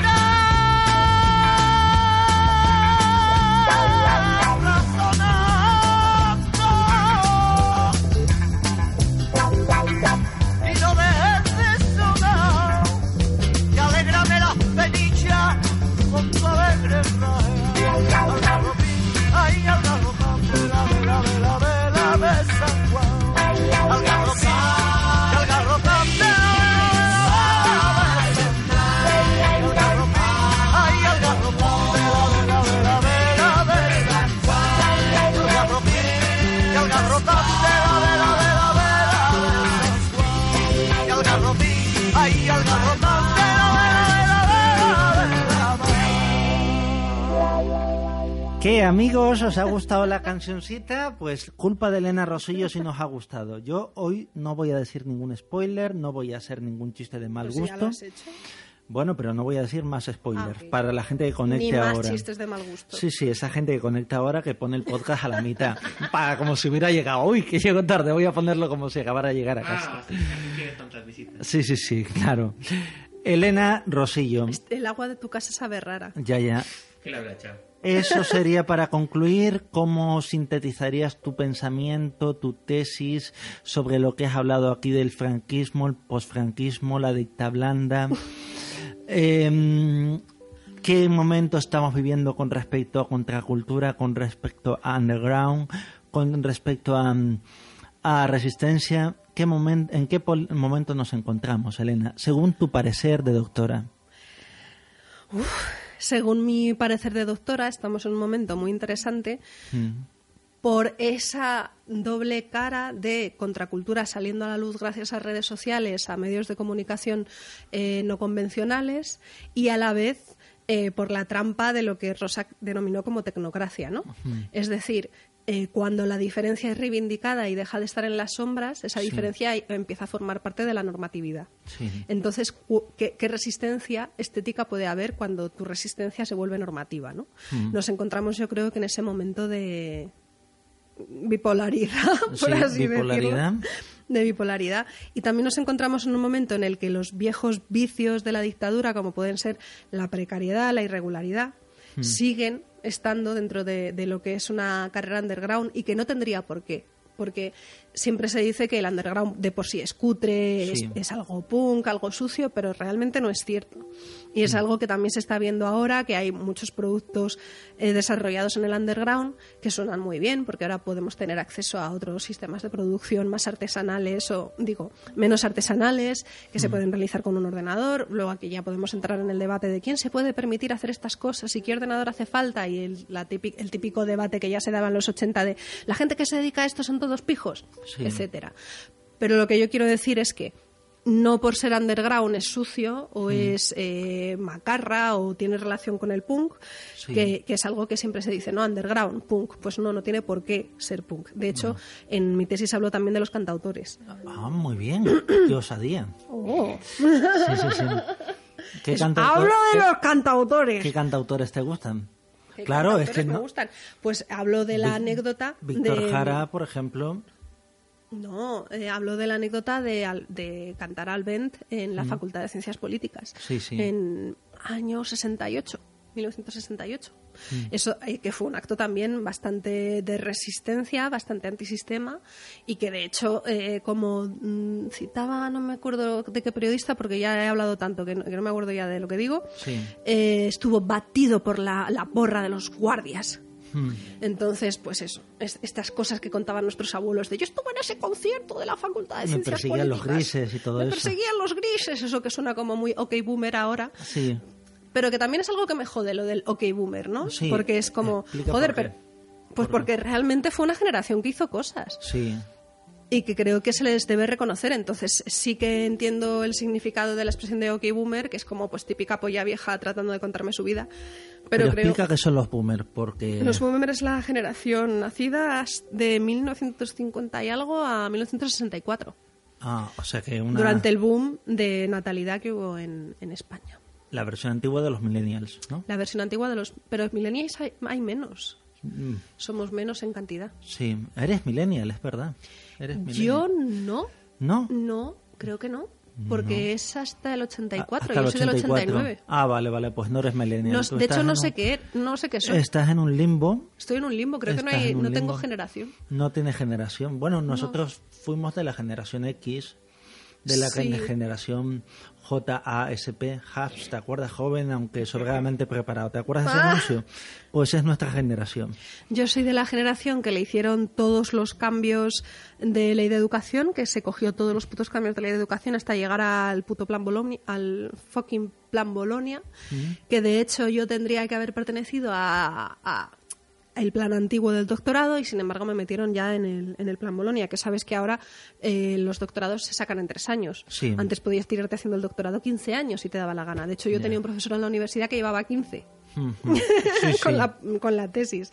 Y sin embargo ahora tienen que salir en tres años, tienes que haber escrito un artículo publicado en una revista de impacto científico antes de haber terminado la tesis, tienes que hacer actividades de formación al doctorado, toda esta ¿Y puta cuál fue mierda. tu artículo en una revista de impacto científico? Pues Elena? mira, te va a ¿O te- gustar. Eh, Sí. Fue en Fotocinema, en la revista Fotocinema, y fue sobre un 2-3 al escondite inglés, Sí. los rastros del underground en un 2-3 al escondite inglés. Mm, La película de Iván Zulueta, para que no. La primera película de Iván Zulueta antes de esa revolución del underground que fue Arrebato. Antes de Arrebato, sí. Sí, sí. Before Arrebato. Before Arrebato, gran película. ¿O no la has visto? Hasta ahí llego. Hasta ahí llegas. Vale, vale, vale, vale. Y te gusta, me imagino. Bueno, no tengo una opinión formada. Igual No. que el 1, 2, 3 al escondite inglés la veo como documento fílmico que hay que ver, pero tampoco tengo una opinión. Ah. ¿Tú, Quiero cuando- decir, tú eres, eres así para todo, incluso con los hombres. bueno, es que acabo de cortar con mi novio, entonces Vale, vale, ya no me hables de hombres. Lo has dicho dos veces. Ya. Pero los Hola, hombres estoy los, soltera. los examinas así. Puedes decir tu Tinder si quieres. No, que no tengo Tinder, No, cago la te, lo, leche, me te lo la voy a vas a tener hacer esta noche mismo, por lo que tal y como vas, yo te veo casi en un Tinder esta noche, Elena. No, porque Con el todas las Tinder... indirectas que has tirado durante todo el programa. No, porque el Tinder te busca gente cercana y yo ya está visto que tengo que buscar a mi media naranja mm, alguien de los mares, Sí, porque sí. lo que es en Madrid fatal. Anda, pues como Fatal. sea. Pues fuera de España tampoco, Elena. Bueno, así me sirve para viajar un poco. No, que estoy pero eso ya lo he probado también. ¿Ah, sí? Sí. ¿A dónde me he ido yo? No, no te has ido. Digo, has probado a personas de otras latitudes. Ah, bueno, Deberías pero- haberlo pillado antes. Pero eso lo sabes. pero eso lo sabes tú y no lo tiene por qué saber los 20 Ya, no, no, pero era, era, un, era un codazo, pero tú lo has convertido en una... Lo que era una pequeña indirecta, Ajá. anecdótica, tú lo has convertido en una conversación. Ajá. Ah, vale, vale. Pues Suele pasar cuando haces una tesis que de repente todo lo amplías. Sí. Todo no. Hay cosas que es no. como un zoom, ¿no? Ya. Es como coger un Hay periodo cosas que molaría poder histórico pero no. y hacer un sobre ella. En fin. en fin, ¿Cómo pues hemos llegado a hablar de penes, Pablo? No, no, pues Yo estaba hablando qué- del underground durante Qué raro franquismo. en velocidad de crucero hablando de penes. Es rarísimo. Una frase lapidaria, un eslogan, un- una pancarta que concluye tu trabajo dentro del underground español en el comienzo de los locos años 20 en Madrid. ¿Qué? Vale, de- vamos a dejarlo así. Queridos amigos, con esa con esa taxativa respuesta de Elena Rosillo. No, pero te, puedo, te puedo decir No, una frase sí. taxativa, que es que la precariedad y la falta de regulación Mm. siguen causando estragos en la cultura española y que el underground sigue siendo una, eh, un foco de, eh, de creatividad que sigue siendo explotado por el sistema o por el mainstream sin que no quede nada de beneficio a los verdaderos artífices de, la- de las ideas que están en la calle. Ha quedado todo clarísimo. ¿Verdad? Amigos, amigas, muchachos y muchachos, mozas, Muchachos y mozalbetas, muchachos y muchachos, Mozos. damas y damos, aquí seguimos, bueno, aquí terminamos ya, porque Norberto se tiene que ir, Elena supongo que también, No, yo oye, no, queda porque media es mi hora. casa. Vale, vale, pues entonces ya haremos, tomamos un café o lo que sea. Pues. Y otro, otro día, queridos, hablaremos del postismo. Ay, por cierto, Sí. eh, también eh, eh, lo No, y digo- tranquila, tranquila, que no, se, que no se acaba la cinta ni nada de eso. No, lo, digo controlado. porque, porque una de las pocas cosas que me había preparado decir es que los rasgos básicos del underground durante el franquismo tienen como, como base el afecto, el baile, la cultura de salas y hablar en los conciertos. Que si quieres otro día hablamos sobre hablar en los conciertos. No, pero cuéntame qué es la cultura de salas. La cultura de salas, esto es muy interesante porque tiene que ver también con el rollo de deprisa deprisa y todo este tipo de macarreo. Mm. Sí. En las salas es donde, nuce- eh, donde nace la cultura heavy metal, que a Norberto le gusta mucho, en las salas de suburbio, suburbanas, Mm. y en las salas del centro de Madrid. eh, bueno, estamos hablando de billares, etcétera. Estas, cuando Sí. hablamos de billares y todo esto, todo el mundo nos viene a la cabeza eh, este tipo de imágenes. Mm. Y luego en el centro de Madrid, bueno, centro, Qué pena, yo recuerdo siete meses de billar francés de Gracia Querejeta. No recuerdo de prisa de prisa, pero bueno, da igual, no pasa nada. Bueno, pero es que tú tienes la mente muy sucia. Ya, ya. Eh, Y luego estaban conciertos que se desarrollaban en, en- en las universidades, etcétera, como el que ya he mencionado en mayo del 68. y tal. Y hablar en los conciertos era importante, porque dentro de las salas Sí. se creaba un espacio en el que la ley de reunión se incumplía, se rompía.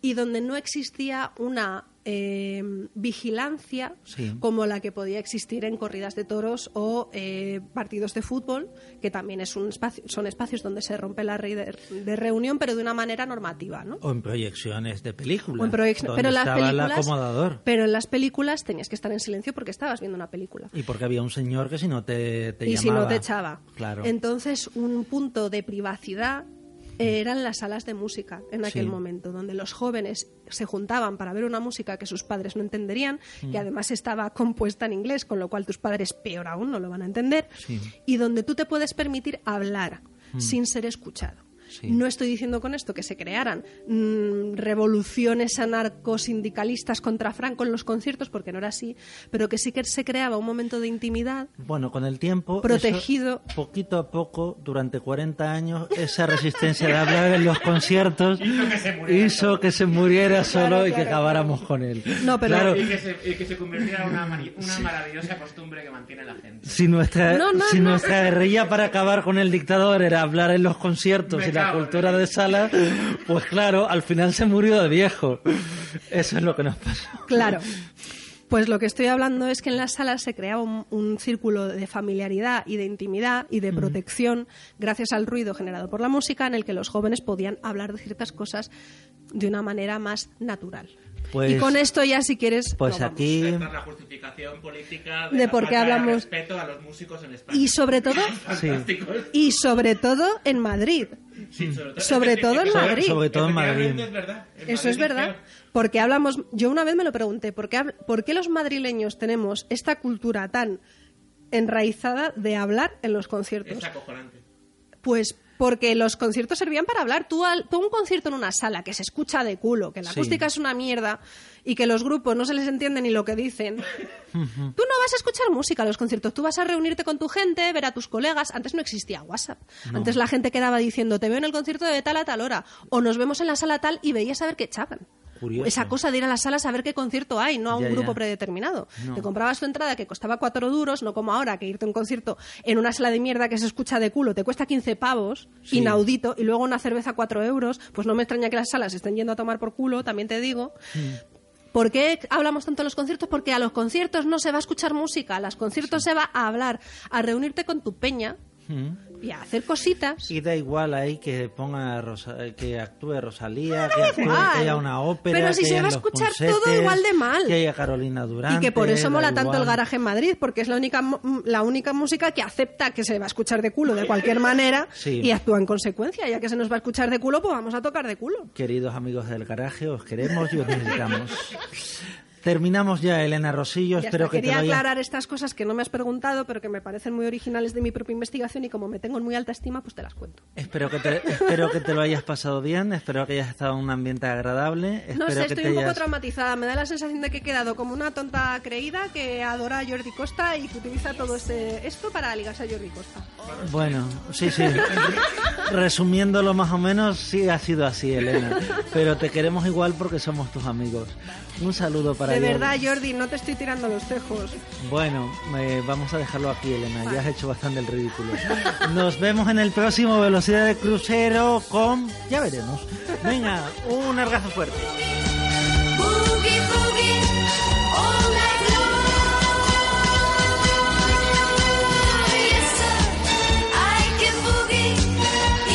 stay